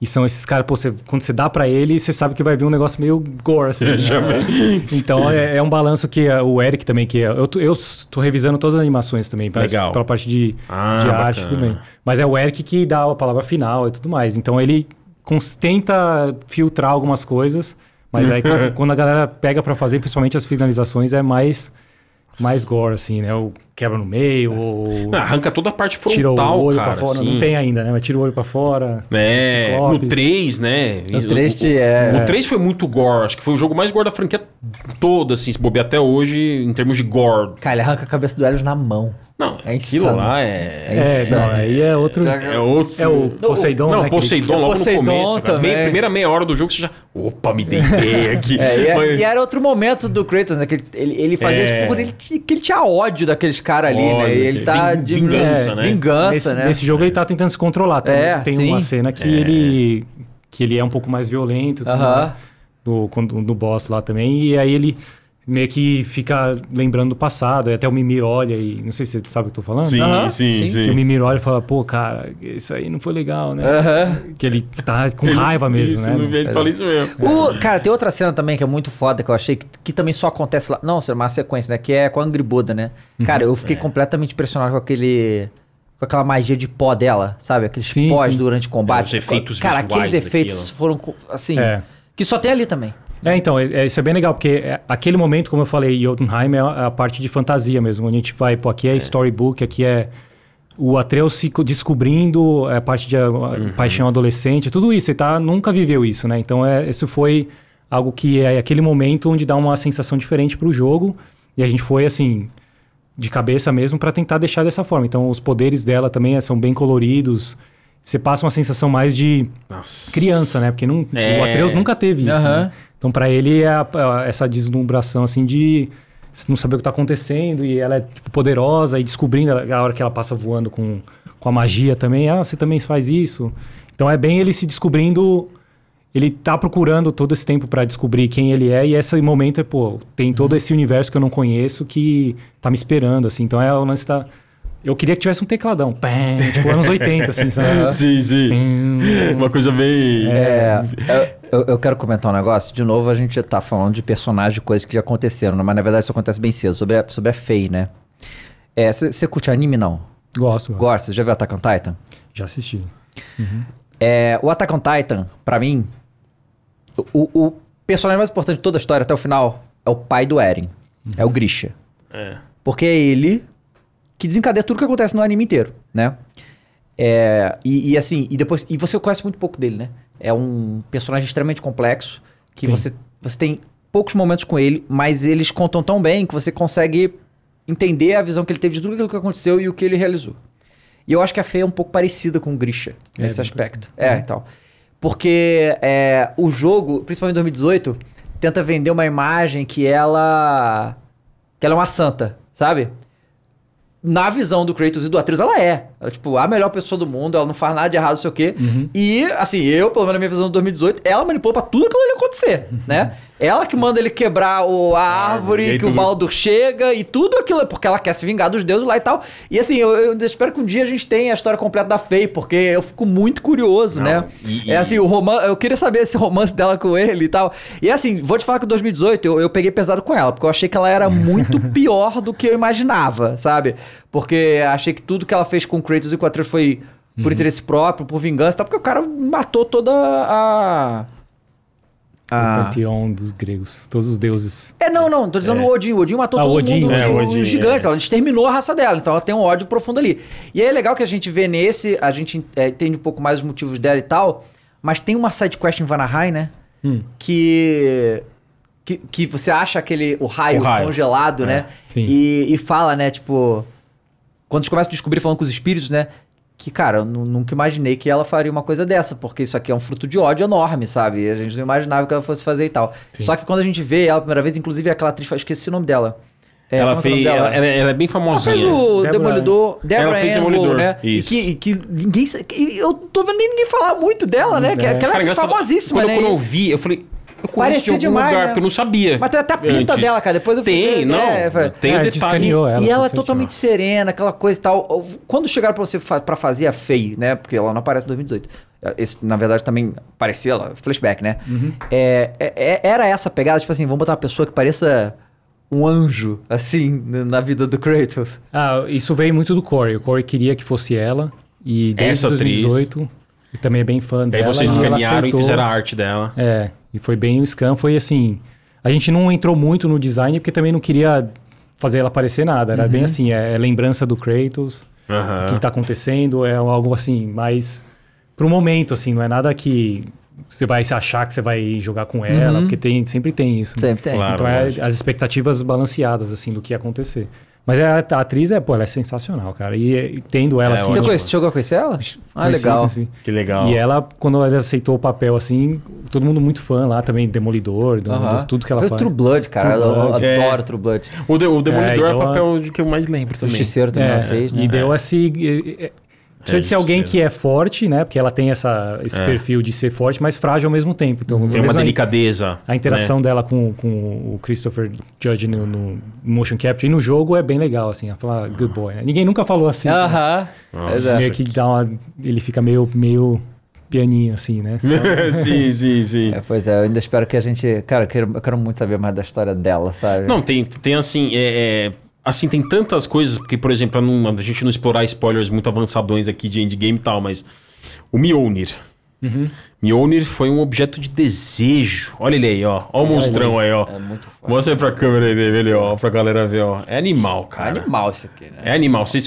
O que, Só porque- não tá carrar, infelizmente. Não, é, eu queria perguntar duas coisas, Rafa. Se você de alguma forma participou da concepção artística do desse item, em argila, ou né, a, parte conceitual da imagem e da concepção material em PVC desse martelo da edição de colecionador. E como é que foi pra fazer a concepção do Mjolnir que a gente vê no jogo, cara? Porque é um objeto muito desejado por todo mundo. Todo mundo queria ver o Thor. Nossa, vai ter o Thor, vai ter o Thor. A gente tava sonhando com o Thor todos esses anos. E aí tem o Mjolnir. Como é que foi a concepção especificamente do Mjolnir? A gente fez em 2018, né? Porque tem a cena no final onde Que é uma aparece, coisa bem rapidinha, né? aparece a É. arma e tal. E eu participei da produção do, do físico mesmo, mas o modelo é o modelo do jogo, um para um que tem no Tá, jogo. um pra um, Então só é- transposto aqui. A gente passou o modelo, fez, aí eu participei toda a aprovação do tamanho, peso, Ah, material, pintura, tudo. Legal. Mas o modelo é do 2018. Tipo, Então o Thor é- ele usa. É esse porte aqui que a arma é, tem, esse- né? É, Como acho que umas cinco vezes maior, mas É, É, umas é. cinco vezes maior, né? Tá. Mas o, a concepção foi 2018 foi bem legal, a gente foi, porque a arma foram feitas pelo Ruder também, né? As duas Tá. armas, o Leviatã e o e o, e o Aham. Machado, do Machado não, O Mjolnir, o martelo. né? Aham. Sim. Então você vê tem várias similaridades, né? O skill tree, né, que são as Sim, as runinhas as ali, runas ó. do- Só É. que a ideia é que o Mjolnir é ser muito mais poderoso, então por isso ele tem muito mais. O Machado tem dois desse aqui, né? É, sim. Então são, esse o- são a gente símbolos colocou únicos. vários no, no, É. no Randall também.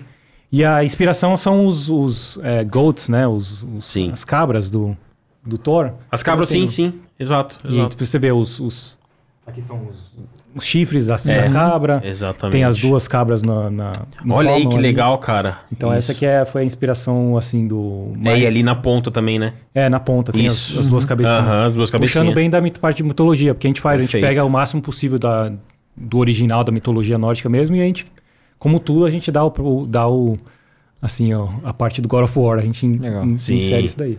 Cara, conta pra gente assim, como que funciona agora? Porque, assim, a gente sabe que os estúdios, eles fazem... O estúdio nunca para de trabalhar, né? essa que é a verdade. Mas, assim, vocês entregaram um projeto enorme agora e tal... Aí você volta para os Estados Unidos já vão voltar pro estúdio para trabalhar na- nas próximas coisas? Ou fica, existe um tempo sabático? Acontece alguma coisa assim? Ou... Não, Eu tinha igual- até perguntado no começo, né? que É, né? então, então dá uma descansada, mas é o que eu falei, o pessoal tá voltando agora, que a gente aproveitar o lançamento, assistir, Uhum. é, ver a reação dos fãs, tipo, pô, eu tô querendo assistir uma... Eu assisti você já, eu tô aqui assistindo uns pessoal do, da, lá da gringa também, mas fica todo mundo nessa expectativa, e, a- e a- o pessoal sai é, de férias antes de bater gold, antes de sair o jogo. Claro. Ah, então a galera já que saiu, tem- então. E a galera já saiu e tá voltando. Normalmente o pessoal deixa pra tirar um. Ainda mais final de ano agora, Aham. tem Thanksgiving lá no, nos. Estados Unidos também. Descansinho merecido, né? Final de ano acho que vai ser um pouquinho mais, mais slow, assim, mais devagar. Mas a galera já tá trabalhando em outras coisas, né? Claro, claro. A parte de concept, que são o pessoal que faz, e narrativa também, eh, os escritores, são o pessoal que acaba primeiro. Então, quando acaba um, já vai pro outro. Então, a gente vai meio que. eh, meio que alternando, assim. O pessoal tá trabalhando no próximo, aí quando entra a galera de produção já tem que ter alguma coisa pronta para que eu falei, a gente entrega o livro, a gente entrega um monte de coisa. Então, os Lógico. projetos vão sempre acontecendo, né? E, e aí tem bastante coisa rolando no estúdio, que é legal. Legal, Legal. legal. Não, massa. Muito foda. É. Fica, fica sempre as. Não, e assim, a gente queria. Parabéns pelo grande trabalho, né? Pra você, pra todo mundo da, da, da Santa Mônica, né? Obrigado, time do PlayStation Brasil, por, por ter conseguido, né, coordenar tudo aí pra gente ter essa conversa incrível. É, E é, eu acho muito louco imaginar que assim, eu já a gente se conhece desde 2018, né, mas é, eu ainda acho muito doido que vo- vocês assim, desenvolvedores assistem nossas coisas, sabe? Porque eu acho que é muito é, muito surreal isso. Ah, a aí, gente tá assiste ligado? tudo, né? Eu gosto de ver também a pô, a reação, ou ver o que vocês, estão falando dos outros jogos também, acompanho. Não só vocês, mas o Kinda, Kinda Funny e os Aham. outros, outros plataformas também. é, sim, claro. E é importante pra gente sempre estar nessa conversa, nesse diálogo. Igual eu falei, a gente sempre escuta e tenta melhorar no que precisa. Obviamente que tem as, todas as condições para os estúdios fazer o- coisas ou não, mas a gente sempre tenta escutar e feedback. É, é, dizer, né? isso é, é- é muito importante, né? Porque é, videogame. Na verdade, hoje, né? Hoje. Porque antigamente as pessoas faziam jogos, entregavam ou filmes Uhum. e não faziam ideia do que, que as pessoas realmente acharam. Você via lá, vendeu bem, gostaram. Não vendeu, não sei. Não né? Porque não tinha, não tinha essa relação, não tinha esse contato, contato, né? né? É, exatamente. Era, era mais a coisa mais profissional mesmo, e mesmo assim era pouco, não tinha isso. Então era difícil. é, a galera antigamente tinha que ter muito mais noção das próprias convicções pra acreditar que aquilo ali ia ficar bom, porque ele não fazia ideia do que as pessoas realmente acharam, porque não, não, não tinha esse contato. Eu já tenho, assim, no God of War 2012 pra esse, a gente vê. Eu, eu vejo várias coisas que, por exemplo, que assim, é, eu, eu considero o God of War e alguns outros jogos muito acima do que normalmente a, a indústria entrega. Muito acima. Então, assim, o nível de excelência já é enorme. Não quer dizer que é perfeito, até porque eu não acho que existe jogo perfeito. E eu também não. É. É, Talvez nada perfeito. né? é, Nada é muito perfeito, difícil. né? Pouquíssimas Ainda coisas mais têm. trabalhando mesmo, eu- consigo ver várias Claro. coisas. que- E aí, assim, no God of War 2018, eu lembro que, assim, a, a única coisa que eu achei que podia ser melhor, mas que eu não, de maneira nenhuma achei um, porque eu acho o 2018 fantástico, é que tinha um pouco da síndrome do... A princesa está em outro castelo, Hum. sabe? Tinha um pouco disso. E aí, nesse não tem isso. Nada. Nada. Então, assim, é, deu pra ver que... é, Ritmo, é, é, o fluidez, ritmo, né? a questão de ter mais chefe, questão, né? E que por diversos motivos não teve no outro, nesse teve. Então, assim, dá, dá pra ver que vocês viram que, que todo mundo achou, no geral, Sim. e trouxeram pra esse diferente, né? E assim, eu lembro que isso é uma coisa que eu falei pré o lançamento do God of War Ragnarok, é que a gente falou sobre a duração do jogo. Isso é uma, isso é uma questão bem polêmica, né? É porque o que acontece? O povo, ah, o jogo é caro, eu quero que o jogo do- seja infinito, né? E, e não é bem assim, tudo depende da proposta que o, que o jogo apresenta, Exato, né? exato. E aí, assim, eu acho que o tempo... Porque eu, eu zerei o Ragnarok, eu zerei a primeira run em 33 horas, né? Uhum. E Você fez isso contando os. Contou tudo. Contando tudo. tudo. Eu- E eu- você fez tudo? Tu, É, eu fui, eu fui XPL, explorando a grande maioria das coisas, mas ficou bastante coisa pra depois também. Sim, sim. É, só que eu gravei, eu gravei tudo, né? E eu gravei todos os momentos de, de história. E aí, de história, eu, eu fiz 22 horas, certo? Só que foram 33 horas. Nossa, é bastante. É, e aí, assim, é... o que eu falo dos jogos do Resident Evil também, por exemplo. O Resident Evil Village, o Resident Evil 7, por exemplo, eles têm em média 10 horas de duração. Que pros padrões atuais é pouco. Só que não é pouco, é o ideal pra aquele jogo ali. Sim. E que nem o God of War Ragnarok, eu também acho que o tempo dele é o ideal pra ele. E que você jogar o God of War Ragnarok, eu vou, e essa é a dica que eu tô dando aí, você vai jogar, sem fazer as sidequests, você tá jogando sua experiência fora. Porque é. um desperdício você não fazer. Porque assim, não é que eu fui atrás das sidequests pra. Pra. Só pra testar ela. Só pra testar. Que Eu não você fui, sentiu verdadeiramente me, me vontade. interessou fazer aquilo ali, Não, sabe? Porque o jogo te envolve de uma maneira pra você fazer aquilo ali. Quando você chega em Svartalfheim lá, é, quando você vai pra aquela parte do lago enorme, né? O Mimir te fala sobre o que ele fez com as caldeiras lá, sabe qual é? E eu falei, cara, eu quero saber o que, que ele fez, entendeu? Com certeza. Né? Então, e isso é muito legal, ver, ver que realmente vocês viram a- o que a galera falou e hoje tem muita informação de dados também, né? Tipo, vocês conseguem ver, ah, tantas pessoas fizeram tal quest, tantas pessoas fizeram tal caminho. Vocês conseguem analisar hoje em dia, antigamente não tinha isso. E, é, e é importante, né, que vocês usem essas informações para deixar o jogo melhor. É. Eu acho que esse é o diferencial também, que eu vejo, às vezes, as pessoas falando, ah, queria que contasse mais sobre isso, sobre aquilo, e o pessoal não fez as sidequests, né? Onde é a experiência de você realmente Sim. Se aprofundar mais, escutar a história, tentar entender mais sobre o universo. Não, e conhecer outros personagens que vocês Outros fizeram, que você trouxe, É. que toda a arte trouxe, as novas animações que você só vê nessas sidequests, Uhum. né, Rafa? É, tem muita coisa. E, pô, você, as, em Vanaheim, por exemplo, Vanaheim é muito o grande, crater nossa. lá é Nossa. gigantesco, né? E- Cara, poderia ser um o outro Não, reino, cara, o quando, reino quando, só do quando o, o viajante lá cai, e aí o Frei fala lá. Ah, não, mas ele não morreu, não. Eu Falei, se não morreu, eu quero ver o que aconteceu com ele, né, É, cara? é, eu não vou é, deixar ele aí, é. como assim? É, o Briguir. Eu fui lá, eu briguei, eu fui lá salvar o cara, moleque. Eu também como fui até o assim? Atrás do Briguir. Você- E você aprende muita coisa sobre o reino, Sim. sobre o que aconteceu, sobre a, a luta dos Vanires. E, não, e, e justamente é, É, lá que você aprende sobre a fake com o Thor, que você não é, fazia ideia que isso tinha parte acontecido. tem. É, né? exatamente. Então tem, Tem lá que- o trovão. Quando, quando eu vi aquele trovão congelado, eu falei, ué. Tipo, É. isso aconteceu porque o Mjolnir e o Leviatã se chocaram. Então, né? Sim, que sim. de novo, É né? um choque, visivelmente, Aham, né? é. Então, pra, pra mim, eu prefiro jogos menores um pouco, até mais em relação ao tempo, de você não ficar. Uns jogos que muito comprido eu não consigo Uhum. Concentrar ali. dedicar tanto tempo. Então, acho que essa foi a ideia também da gente propor as duas coisas. Se você quiser mais, tá aqui, toma, tá, tá aqui. Aham. Você pode passar muito tempo. Se você quiser fazer só a missão principal, também não vai deixar a desejar, porque você quer só ter essa experiência, saber o que acontece e tudo mais. Então, acho que essa experiência então, foi uma ideia bem legal, assim, desde o começo. E fazer as experiências, como você falou, as experiências é, opcionais ter um valor de parecer a história principal. Tem, tem bosses que você só encontra nesse. Em Alfheim, que tem as, né, as- os, os jellyfishes, que também é Não, uma é aquele Nossa, aquilo ali Como é que é o é- nome daquele Não. bicho em inglês? É, Jellyfish. É que em português ficou Rufa, Gufa? Ha- é Half Gufa. Ah, ah, então, Ah, é, tá- então, Gufa. Rafa Gufa. Gufa. Não, sensacional aquilo lá também. É. É, esse- que tem o Linebacker e tem Half Gufa. Você participou bastante da concepção disso, né, Rafa? Sim, sim. Visualmente falando. to- é, todos. Não, tudo que aparece lá eu aproveito de alguma forma. Ou todos os reinos, efeito, tudo. Aquilo então, é mágico, cara. foi meio, meio maluquice, assim. O jogo é muito grande, então... Maneiro. é, nos próximos vão terão mais diretores de arte. É. um só foi. Só não dá, E, né? e, e, Rafa, uma pergunta bem rápida e descontraída. Você comentou que você tá sempre de olho em outros jogos, tal, que a galera tá jogando. Da sua, da sua rotina pessoal mesmo. O que, que você. Dos próximos jogos que você. A gente tem, sei lá, Zelda, Tears of the Kingdom, tem o Calixto Protocol que eu tô muito louco pra jogar.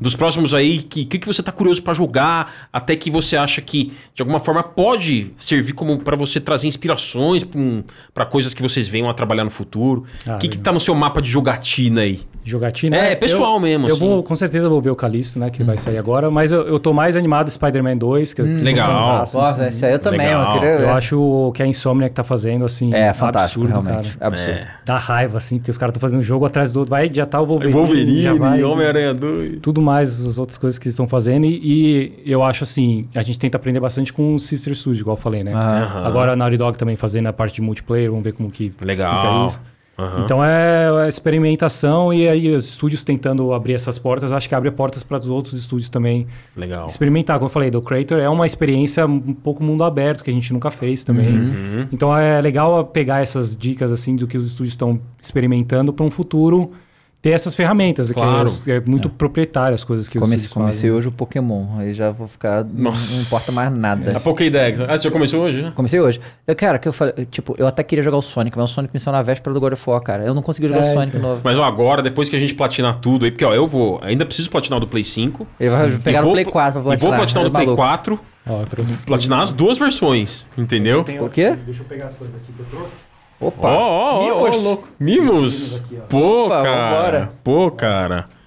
Mimos. A mi- viu ali na, na, na TV. A ó. platina fica ainda mais Oh, que crocante. beleza! Olha que massa, Esse aí cara. eu- Caraca, cara, Olha que obrigado. incrível, que Caraca, incrível. controle que irado. Vocês sorteiam ou alguém vai ter que. Ah, não, não, não. Sorteio. Sorteio. Não, iradíssimo, Já vou cara. sortear muita não, coisa. Lá, lá porque, evento eu, porque eu foi vou. eu- incrível, cara. O que acontece? Nossa, eu, lá. ganhei, eu ganhei. A Sony me deu essa edição de colecionador, essa é minha. Só que eu já tinha comprado. Aí eu vou sortear a edição de colecionador É, que eu comprei. lógico, já que vai vir, vai vir nos Estados Unidos ainda. Não, Esse aqui- esse incrível, aqui é cara, incrível, Esse aqui é. Esse, esse aqui também. Esse aqui não saiu ainda, ó. Olha que legal Caraca, isso, o- cara. É o artbook? Esse é o artbook. é Nossa, que irado. Mostra pra câmera lá pra galera, olha que massa. Nossa. que E a arte, aqui é o seu trabalho, hein, Rafa? Esse aí é. Aqui esse é praticamente um portfólio seu. Não, não, tem a equipe inteira aí. Não, pode É dizer. Mas eu digo, que incrível, Mas cara. a gente autografa esse aí. Por favor. vocês. E aqui as camisetas, né, Opa. pô? Já, Nossa, a já cara. A galera, atualizou essa eu a- não tenho. aqui, Pô, ó. cara, isso daí é legal pra, Ó, pra aí, gente ó. também. Ah, eu, eu tenho, eu tenho já, eu tenho já a minha. Aqui, Sendo ó. bem justo, eu tenho já a minha. Mas obrigado, Rafa. A gente, Deixa nossa, a galera vai sua super. Tá, tá escrito dev também do lado ou não? Aqui do lado direito. que- Ah, aqui tá escrito Dev, ó. Dev Ah, que legal, cara. Não, mas mesmo assim, ó. Vai Caraca, ter que irado. fazer aí, ó. Não, mas mesmo assim, é legal que a galera aí, Obrigado, ó, Rafa. tem pra todos, Rafa, a gente tem pra todos, pra todos. só, Eu não sei. Fica com o Shenlong aqui, ó, bebe, protegido, ó. Mas a gente tem aqui pra você um hidromel. Ô, louco. Olha que legal E isso, ó, essa cara. Philip Mead aí foi eleito o melhor hidromel do mundo, tá? Eu bebo. E eles são brasileiros. Pô, eu quero provar. Também e fazem um hidromel sensacional. Vamos provar agora aí. pô. É dos Quer botar aí? Vamos provar. Vamos botar aí? Ô, louco, vai- é mesmo isso? Pô, por que não? Aqui, ó, esse aqui é pra... Caraca, que legal um isso, cara. Aqui é pra você, Amical. Você gosta desses... Ô, obrigado, Ó, deixa eu ver obrigado. qual que tem aqui. Nós temos o. Demais, cara. Ó, a- o hidromel suave Oak Aged, tá? Eu não sei realmente se é gente, isso, bem, isso está loud. E tem o tradicional. Tá lá, Mas vamos ver o tradicional? molda? Vai, e se vai. levou até seu. Vou botar aqui É? na caixa. Precisa dar... Tem, ver como é que. É, é legal Ô, isso? louco, ó, ó. Não, não, isso é tranquilo fazer. Eu vou, então a gente vai coisando isso aí. Tem um monte de pergunta da galera aqui. Tá bom. Ó, alguém abre aqui, ó. Abre, isso, é. Dá, dá um jeito de abrir isso aí, que eu, não- eu nem sei como é que Obrigado, abre também, não. obrigado. É. Você já, já tomou hidromel, imagino, né? Já, já. Tá. Cara, é bem, é bem tranquilinho, é bem tranquilinho. É, bem suave, Só é pra bem gostoso, experimentar né? mesmo, é, é os bem vikings, suavezinho, bem vikings aí curtem, né, esse É, negócio vamos- aí, né? Fazer um skull aqui, ó. É, fazer Skull, pô. Cara, sabe, meu irmão mora na marca, né? Uhum. E, e, e eles lá falam Skull até hoje, né? Tu, tu, o que Skull, ser, pô, tem é. ser. O, Ah, é mesmo, né? Sim, sim, eles mandam lá o Skull o tempo todo. Foi, falei muito. Olha lá. Aqui, ó. É, Aí... Isso daqui Ó, tem o, uma Pe- o Pedro, o. Pedro Fleck mandou aqui, ó, no Instagram isso. Instagram, arroba FlowGamesTV, segue lá, tá? É, qual a sua reação quando viu que o público novo amou o novo design do Kratos? Em 2018, Naque- isso? é, naquele momento lá, né, Nossa. da, do evento.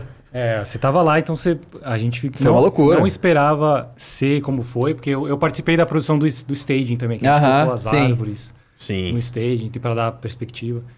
E a gente não esperava, obviamente. A gente foi escondido também pro, pro stage lá, porque o estúdio inteiro foi e ninguém podia saber que a Santa Mônica tava indo. Então foi um lance que a gente ficou escondido assim, pô, ninguém sabe que a gente tá aqui, não sei o quê. E quando apareceu que todo mundo. Ah, PlayStation! Ah, que Foi, legal, pô, cara. A sensação, assim, acho que inesquecível aquele evento lá, foi muito Foi bom, cara. muito bom, né? E vem as outras coisas também, pô. pô, É, porque É, foi a teve muita reação, coisa né, boa. mesmo, muita né? reação, é, e foi muito legal. Os outros também foram legal pra caramba. O Gabriel Lúcio mandou aqui, ó. Tô estudando concept art e admiro muito seu trabalho. Qual conselho você daria pro iniciante? Oh, legal. Porque quer trabalhar com games, acho que é fazer bastante é, arte de produção. Quando você vê arte de produção que eu falo é além do que está no artbook, você fazer várias é, opções diferentes no personagem, várias opções de design, e aí pegar um deles e levar até o final, assim, que é o que acontece mesmo na parte de produção. A gente faz Aham. várias é, opções, Aham. a gente escolhe uma e faz todo o frente, trás, backpack, faz tipo, todos os acessórios. Então é ter bastante desse tipo de produção no portfólio que é o que os estúdios procuram mesmo. Obrigado. Vamos, então, botar um negocinho desse aqui? Só um pouquinho. Pra deixa eu gente ver se eu... Só um pouquinho. Eu não tô Só pra- hoje, só pra molhar o bico, né? Só pra, Hoje é sexta também, né? Vai É, sextou, dia, né? A gente tá gravando. só pra sexta. olhar um bico fazer o Skull. Nossa, cara, e esse Skull aqui é. É imponente, hein? Esse aí é do É, não, ainda Santos, veio as Então, taças, cara. né? É, ó. né? Aqui, ó. Vamos lá. Parabéns aí Skol, pelo hein? Parabéns. vocês. Não, Skull. parabéns pra vocês, vamos ver, hein? Ó. Nossa, cara. Não, delícia. Nossa, muito bom, hein? Ah, isso é bom. Esse é o tradicional. Ele é, deu uma nota quase 10 do, da qualidade disso aqui. Tá Isso aqui é bom demais. mesmo, Então é, é seu, tá? Cara, e ele tem. Os dois. É, aí, ó. E ele tem a. Eles têm vários sabores também, né? Não tem só isso também, não. Delícia mesmo. É muito bom. Obrigado, Mika. Enjoy, enjoy. É. Hã? Chega. Ó, pô. É, ó, o Pereira Rafael falou: como os seus filhos lidam com o pai referência na indústria dos games? Eles estão jovens ainda, né? É, o, o meu mais velho agora tá, vai fazer oito. Aham. E ele já tá fazendo o curso de games lá. nos Ah, é? Olha que Mas legal. como é que é um curso de cara. games pra uma criança de 8 anos? Como Então, é que é- funciona? tem um programinha infantil, assim, que ele aprende mesmo? código. Cara, que assim, legal. de escola e Mas- ele Legal. consegue fazer é, scriptzinho de stacking, né? Então é tipo, a, o- a bolinha vai andar. Aí o stacking pra com baixo a 8 bolinha. anos o moleque já tá aprendendo a fazer Então, isso. aí você tem a professora e Aham. tem os alunos na sala mesmo, isso presencial também, e tem online também. Caramba, e eles ensinam louco. a fazer agora, vamos fazer a bolinha. Eu quero... É divertido, assim, né? Aham. Vamos fazer a bolinha vir aqui, encostar aqui e voltar. Então ele faz o stackingzinho, ah, chega, quando chega aqui, reaction, volta. Caramba, que legal. então ele já tá aprendendo essas coisas. Que eu, eu- Ele já tá jogando alguma coisa, ele? ele joga bastante Roblox. Uhum. que são, Roblox. assim, acho que é a febre nas A crianças. febre. É, é a febre Roblox, mesmo. né? A gente É, começou a jogar Fortnite junto. Ah, legal. agora. Ah, lógico. Então eu tô começando a Fall Guys junto, a gente joga Aham. também. Pô, guys, é. E eu, cara, a coisa mais delícia é a gente entrar no, no Fall Guys, por exemplo, ou um Fortnite com um microfone e escutar, tipo, a vozinha dele assim. É, Ah, que legal. e ele fala inglês, né? Mas, e a vozinha assim, eu fico, tipo, só escorrendo a lágrima. Assim. Ah, que fofo. Tô louco Nossa, pra entrar legal, nessa aí. Já já cara. tô nessa Parabéns, parabéns. parabéns pra vocês. Ah, velho. obrigado, Rafa. E, ele, e eu, falo pro, eu falo pra ele, you're my best friend. Ele, Ah. Daddy, you're my best friend. E a gente jogando assim, pô, é muito legal. Eles falam mais inglês do que português? É isso que eu ia falar. Fala É, os inglês, dois, né? É? Só inglês. É, entende português, porque a gente fala português em casa, mas e quando eles respondem é inglês. Mas ele já tá crescendo com um híbrido. Agora, quando, os eles, dois estão, idiomas quando eles estão aqui, dá uma forçadinha, tipo, fala com os avós e tal, eles meio que tentam falar tudo errado, assim, mas, é- mas eles entendem tudo. Mas né? Eles nasceram crescer com os tudo lá, né? idiomas. É, nasce, nasceram lá. Lado. Legal, cara. Legal. Ó, o. La, eu acho que é Lahoud o nome dele. É, ele pegou, e Gui falou: Cara, arte feita por inteligência artificial pode interferir na carreira dos artistas? Ah, isso é uma pergunta que tá rolando bastante Ah. agora, e acho que como tudo que é evolução, assim, de tecnologia, dá uma influenciada, mas não de ameaçar a carreira, nada de disso. tirar o posto de alguém, né? A gente sempre vai buscar alguma forma de utilizar. Ou Claro. se for agora que essa parte de inte- inteligência artificial, a gente começa, a gente já está tentando explorar algumas coisas de como a gente pode usar, tanto em relação a storytelling, que a gente fala, ah, vamos criar um storyboard aqui com inteligência artificial. Mas ainda está uma numa área meio meio grayish aqui, assim, que ninguém sabe se. Porque não pode. tem. É, é. ninguém e- sabe de onde o, vem. O que eu acho que talvez é, isso vá facilitar para estúdios menores. Também, Que não é, tem como contratar é. tanto artista e tal, e aí inteligência dá uma ajuda, né? Então, sempre, sempre eu bato nessa tecla. Tudo que aparece, por exemplo, a parte de, da, da Unreal que eles fizeram de facial lá, esqueci o nome agora, que eles conseguem fazer qualquer rosto. Aham, sim. Sim. Todo mundo falando, pô, não vai mais ser artista. Sempre, é sempre evolui de alguma forma. Ou os jogos são mais Lógico. complexos, ou é maior, que agora você tem essas ferramentas. Então não é que você não vai ter mais a pessoa que faz isso. Vai ter. A exigência vai ser muito maior. E a tendência da indústria é cada vez exigir mais dos estúdios. Não, e você vai precisar de alguém pra coordenar isso minimamente. Sempre precisa de- Sempre precisa. E se não vai ser para isso, vai ser para outra coisa. então Exato, é, é. é algo que é uma evolução natural da indústria e cada vez mais os jogos ficam mais complexos, Legal. é, maiores. é, então a demanda, a demanda aumenta mais. O lance de estúdios menores Legal. fazerem jogos também, que a Unreal é mais é, acessível, você vê estúdios pequenos fazendo jogos incríveis, assim, né? Então é, Sim. pô, é saudável para a indústria e cada vez eu espero que aconteça mais. né? Quanto- quantos funcionários hoje tem o Santa Mônica, sabe? Cara, a gente chegou no pico de produção umas 800 pessoas. Caraca, muito louco. Caramba. Que, que, que a gente fala, né? É, é, assim, é, isso como gente de fora vendo. A gente imagina que assim. É, quando a gente fala que um, que um projeto precisa de dinheiro, é porque ele precisa pagar essas pessoas, né? Quanto mais Ah, gente sim. você tem, mais caro fica porque custa isso aí. E tempo, né? E tempo, Tempo. né? É isso. É tipo a quantidade de gente com os recursos disponíveis e o tempo pra fazer, né? É isso que faz o jogo É. ser... Porque, porque cara, porque é, isso torna mais impressionante ainda quando a gente vê estúdios de seis pessoas entregar um jogo insano, Sim. né? Isso é, É. muito... Cara, quando foi Minecraft, as casas da isolados. Minecraft é uma coisa de louco isso, É, né? não. É um negócio muito E a impressionante. maioria dos estúdios menores, que, por exemplo, Call of Duty esses estúdios foram, o Respawn, por exemplo, foram artistas que saíram de estúdios Uhum. pra fazer a própria Pra fazer o feito próprio jogo. trabalho, é. E é assim que começa. A Riot foi isso também, né? Os Sim. caras saíram e, Sim. pô, foi gigantesco. Ô, é Campos natural mesmo. perguntou aqui: você pretende em algum dia se tornar diretor geral de algum jogo? É uma, é uma missão sua? Cada vez que eu me e- e aprendo mais sobre, é uma ambição minha, tentar dirigir alguma coisa no futuro, ou, ou que precisa realmente, para dirigir algo, ter uma experiência muito grande em fazer jogos e participar. Agora que eu estou dirigindo, eu tenho uma, uma exposição muito maior em relação ao projeto. Então, Claro. então eu tenho esse sonho aí, quem sabe um dia, mas é algo Que bem preci- estressante, cara. Ah, imagina. E né? precisa de É bastante porque o diretor, ainda, a né? culpa de Também, tudo é do também. diretor, né, cara? É, você ter, pô, essa responsa de um projeto tão grande e ter o conhecimento, por exemplo, o conhecimento que o Corey tem, que o Eric tem, são décadas de fazer Aham. né, na fazendo indústria. isso, né? Acho que eu tô chegando na minha primeira década aí, quem sabe. Legal. Tomara, tomara. Ó, o, Le- o Leon Artins mandou aqui. O esquema de plano de sequência do jogo, sem nenhum corte, influencia na direção de arte? Se sim, quanto? Cara, influencia bastante, mais em relação à iluminação, é, direção de cinematic, porque se você parar pra pensar, todos, você pega jogos com Horizon, por exemplo, você tá, o Mika tá falando, tem uma luz no Mika, e aí volta, corta pra mim, eu meto uma luz em mim. Sim. No God of War não tem isso, cara, você tá no... não tem corte. Num né? único Então, plano, né? Eu preciso deixar o Mika bonito e É. eu também, ao mesmo É. tempo. Então a, a gente tenta fazer várias.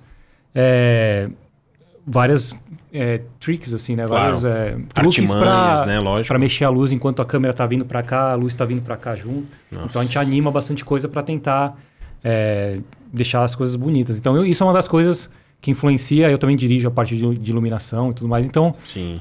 podemos falar que é direção de, de arte, mas na parte de conce- conceito de personagem e tudo mais, não. Sim. É mais nessa parte de, de iluminação. É, uma coisa que Legal. me impressiona também nesse jogo é que, assim, cara, é, a gente tá acostumado, principalmente em jogo de mundo aberto, o que não é o caso, mas de, em reaproveitamento de asset, né? Tipo assim, tem uma caixa aqui, essa caixa é repetida 10 milhões de vezes, porque obviamente facilita e tal. É, e nesse jogo, a, a- se você olhar muito assim, você consegue até achar, mas é difícil, cara, porque assim, parece que cada pedra é uma pedra, É, sabe? mas- É, mesmo. Não- é, então, louco isso, né? E é uma coisa que é até, até piada lá no, É? no estúdio, porque a gente faz mesmo e, e, teoricamente não precisaria fazer, né? Aham. os produtores ficam meio bravos, porque a gente, os artistas querem fazer, quer dar o toque original. É, porque mas é... tem, tem a pe- os caras são. a a brincadeira é essa, os caras são expert em pedra. Porque tem pedra que. eu nem sabia o nome, não sabia nem que existia, mas você tem a- toda a classificação. Essa pedra só aparece em tal lugar. Olha então que é, uma coisa que eu, né, árvore também, a árvore é bem específica, onde nasce a Cara, árvore. que né? foda. Tem países que nascem em árvores tipo, específicas. E tudo mais. Então as coisas você vai aprendendo conforme você vai fazendo, assim. Mas da, da pedra é a piada, piada interna. Tem o Best Rocks in the Business. Ah, legal. É o ecossistema do mundo, né? É. Tem as particularidades. É, o que faz ser o negócio. Porque, É, porque, assim. ser é- incrível, né? Porque aquele negócio, como a gente tá numa indústria que tá muito acostumado a reaproveitar asset, muito, assim, Sim, sim. muito. É, principalmente jogo de mundo aberto, que é muito grande e tal, não sei o quê. Mas assim, quando você. é, e aí é legal, como o God of War não é de mundo aberto. É. Dá pra... a- é, exato. Ter certas limitações ajuda o negócio a ser melhor. É, Sim. sabe? Porque quando é muito grande, é um negócio que assim. Vai ficar 10 anos fazendo esse jogo, né? E o negócio de ficar 10 anos fazendo jogo, eu vi outro, dia falando isso, porque também, também não é bom. Porque assim, você pode até ter mais tempo. Mas, cara, em 10 anos a tecnologia muda muito. Ah, sim. Né? A gente fala sempre isso. A gente está fazendo o jogo para daqui cinco anos. Né? Uhum. Então, é, É. o ciclo de development é um, algo demorado que a gente precisa ter um planejamento para entender onde a tecnologia vai estar daqui cinco anos para a gente começar a investir nisso agora. É, e também então, vocês têm que entender e prever tendências, né? prever tendência Conseguir também. prever É, tendências, né, cara? É. Nossa. Então, é, e, então, o, o- o muito longo também não é muito saudável para o developer. Porque Claro, você fica, pô, tanto tempo fazendo um projeto que você quer... Antes, antes tinham os trailers, né? Que a gente faz, soltava um trailer por ano.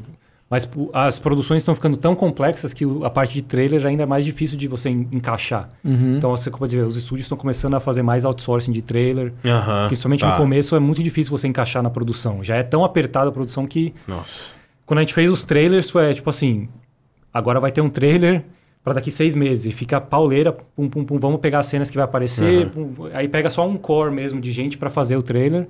E eu sou uma dessas pessoas que fica assim, é, punhetando o trailer sem até ficar 100%. Até ficar 100%. E para deixar a equipe realmente sem dor de cabeça em relação a isso, né? Então é, é, esses ciclos, eu falando, você tem esses trailers que dá uma, uma descarregada no, no, dev, no dev, porque, pô, mostramos alguma coisa. Aham. Dá sim. uma animada, pô, a galera tá animada de novo. Mas você ficar muitos anos sem mostrar nada, você perde a noção do. Sim. Ou Perde a galera começa referência, a ir pra né? outro estúdio. É. Porque é. também a indústria é bem competitiva. Então, às vezes, Claro. pô. Ah, não sei que aquele estúdio tá. O que a gente fala, a grama do vizinho é sempre mais Aham. verde, né? Uhum. Então, às vezes, as pessoas vão para outro estúdio porque tá demorando muito, ou às vezes, ah, não sei se o projeto vai ficar legal, ah, vamos para outro estúdio.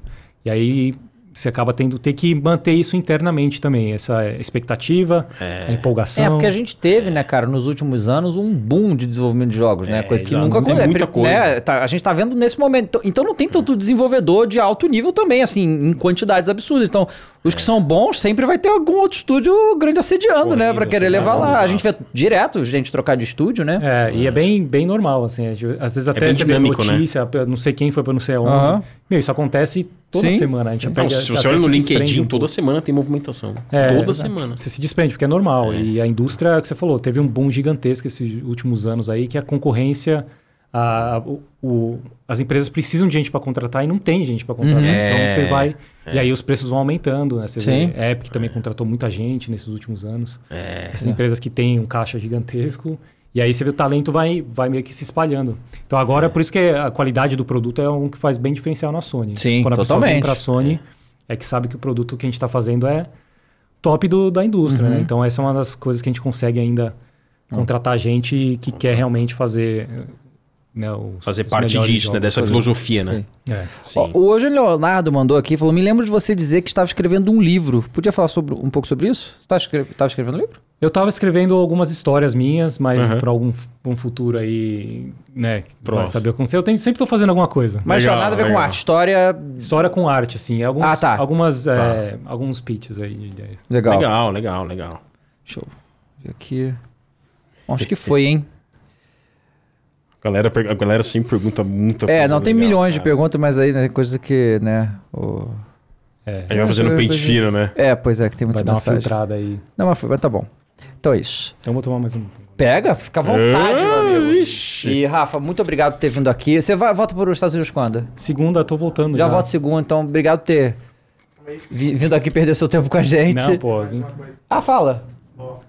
Olha, Olha, olha participação especial. Ó, o rato Caraca, mandou irado. isso aqui pra você autografar. Ah, o de 2018? Olha que legal. Esse é o PlayStation 4 Pro de cara. 2018, né? É, esse aqui é o... Ó, o Rato, ele é colecionador de edição, de, de- de- de edição edição especial. É. Ele é colecionador de edição especial. Então ele tem várias coisas loucas. Esse aí que é o, é o Machado, né? É o Leviatã. Ô Gui, já que você apareceu, você tem que fazer a, a, a menção do que você sempre faz em todo o vídeo. Cyber... Já jogaram no Cyberpunk? Agora tá roll, né? Tá completo, tá completo. O que foi? Vou achar minha caneta. Ah. Acho que eu... Aqui, ó, essa, essa caneta é lá. Não, no- essa aqui é, é prata? Fica... Ah, é. não sei o que eu faço aqui. Tem, tem, tem canetinha. É preta melhor, né, Rafa? Preta, eu trouxe uma. Vou achar aqui. Preta, pre- pre- pode ser preta pro, pro ratão? Preta, né? Pera aí. Tem, tem de outra cor aí? Não, eu vou de prata aqui, vai ficar mais bonito. Ah, de prata no branco aí, né? Eu vou assinar isso também. Vai, por favor, a gente vai abrir aqui. É, Bom, ó. vamos finalizar então, rapaziada. Muito obrigado, todo mundo ficou aqui. É, Rafa posta coisas incríveis no Instagram dele, que é Rafa Grassetti, é isso? Rafa Grassetti. É, Rafa, Grassetti, deixa as considerações finais aí pra galera te seguir, o recado pro pessoal. Ah, não, segui não. Eu queria agradecer mesmo o carinho dos fãs. Pô, a gente assiste, como eu falei, assisto tudo. Acompanho também os, os canais de God of War, que tem bastante também no Brasil. Diferente lá de fora, não tem tanto assim dedicado. Acho que a paixão assim do God of War pro Brasil é algo de muitos anos que eu acompanho também. Mandar um salve pra galera que tá sempre fazendo stream.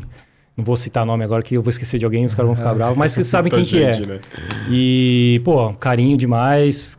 Eu espero que a galera tenha curtido o jogo. Eu falei, te admiro pra caramba também assistir os gameplays. E eu fiquei, achei legal pra caramba, as reações e tudo mais. Tô assistindo dos outros pessoais também. Um abraço pros dubladores também, o, o carinho que eles tiveram pelo Foi um projeto. trabalho incrível mesmo. Acho que o Brasil, Foi, eu- foi. Eu, gravei com a- o pessoal do PlayStation Brasil hoje. Pô, tá sendo fantástico a- o, todo o investimento do, pra franquia. né? O Lucas tá ali no, no fundo ali me acompanhando desde Grande 2018, pra quem sabe. E, pô, tamo aí, cara. Feliz mesmo com o, o, o sucesso do jogo. que é também ajuda pro futuro da Claro, franquia, Lógico, obviamente. lógico. E é o que eu falei, o estúdio tá a mil por hora e estamos aqui para aproveitar e que joguem o jogo. Claro, Boa. Boa. com certeza vão jogar. Não Pô, obrigado, joga, viu, né? Rafa? Prazer exato ter você Rafa, aqui, cara, de prazer. verdade. Eu que agradeço, gente. Isso aí. Valeu, rapaziada. Muito obrigado a todo mundo que ficou com a gente até agora. Não esqueça de se inscrever, clicar no gostei e a gente volta em breve. Tchau, tchau.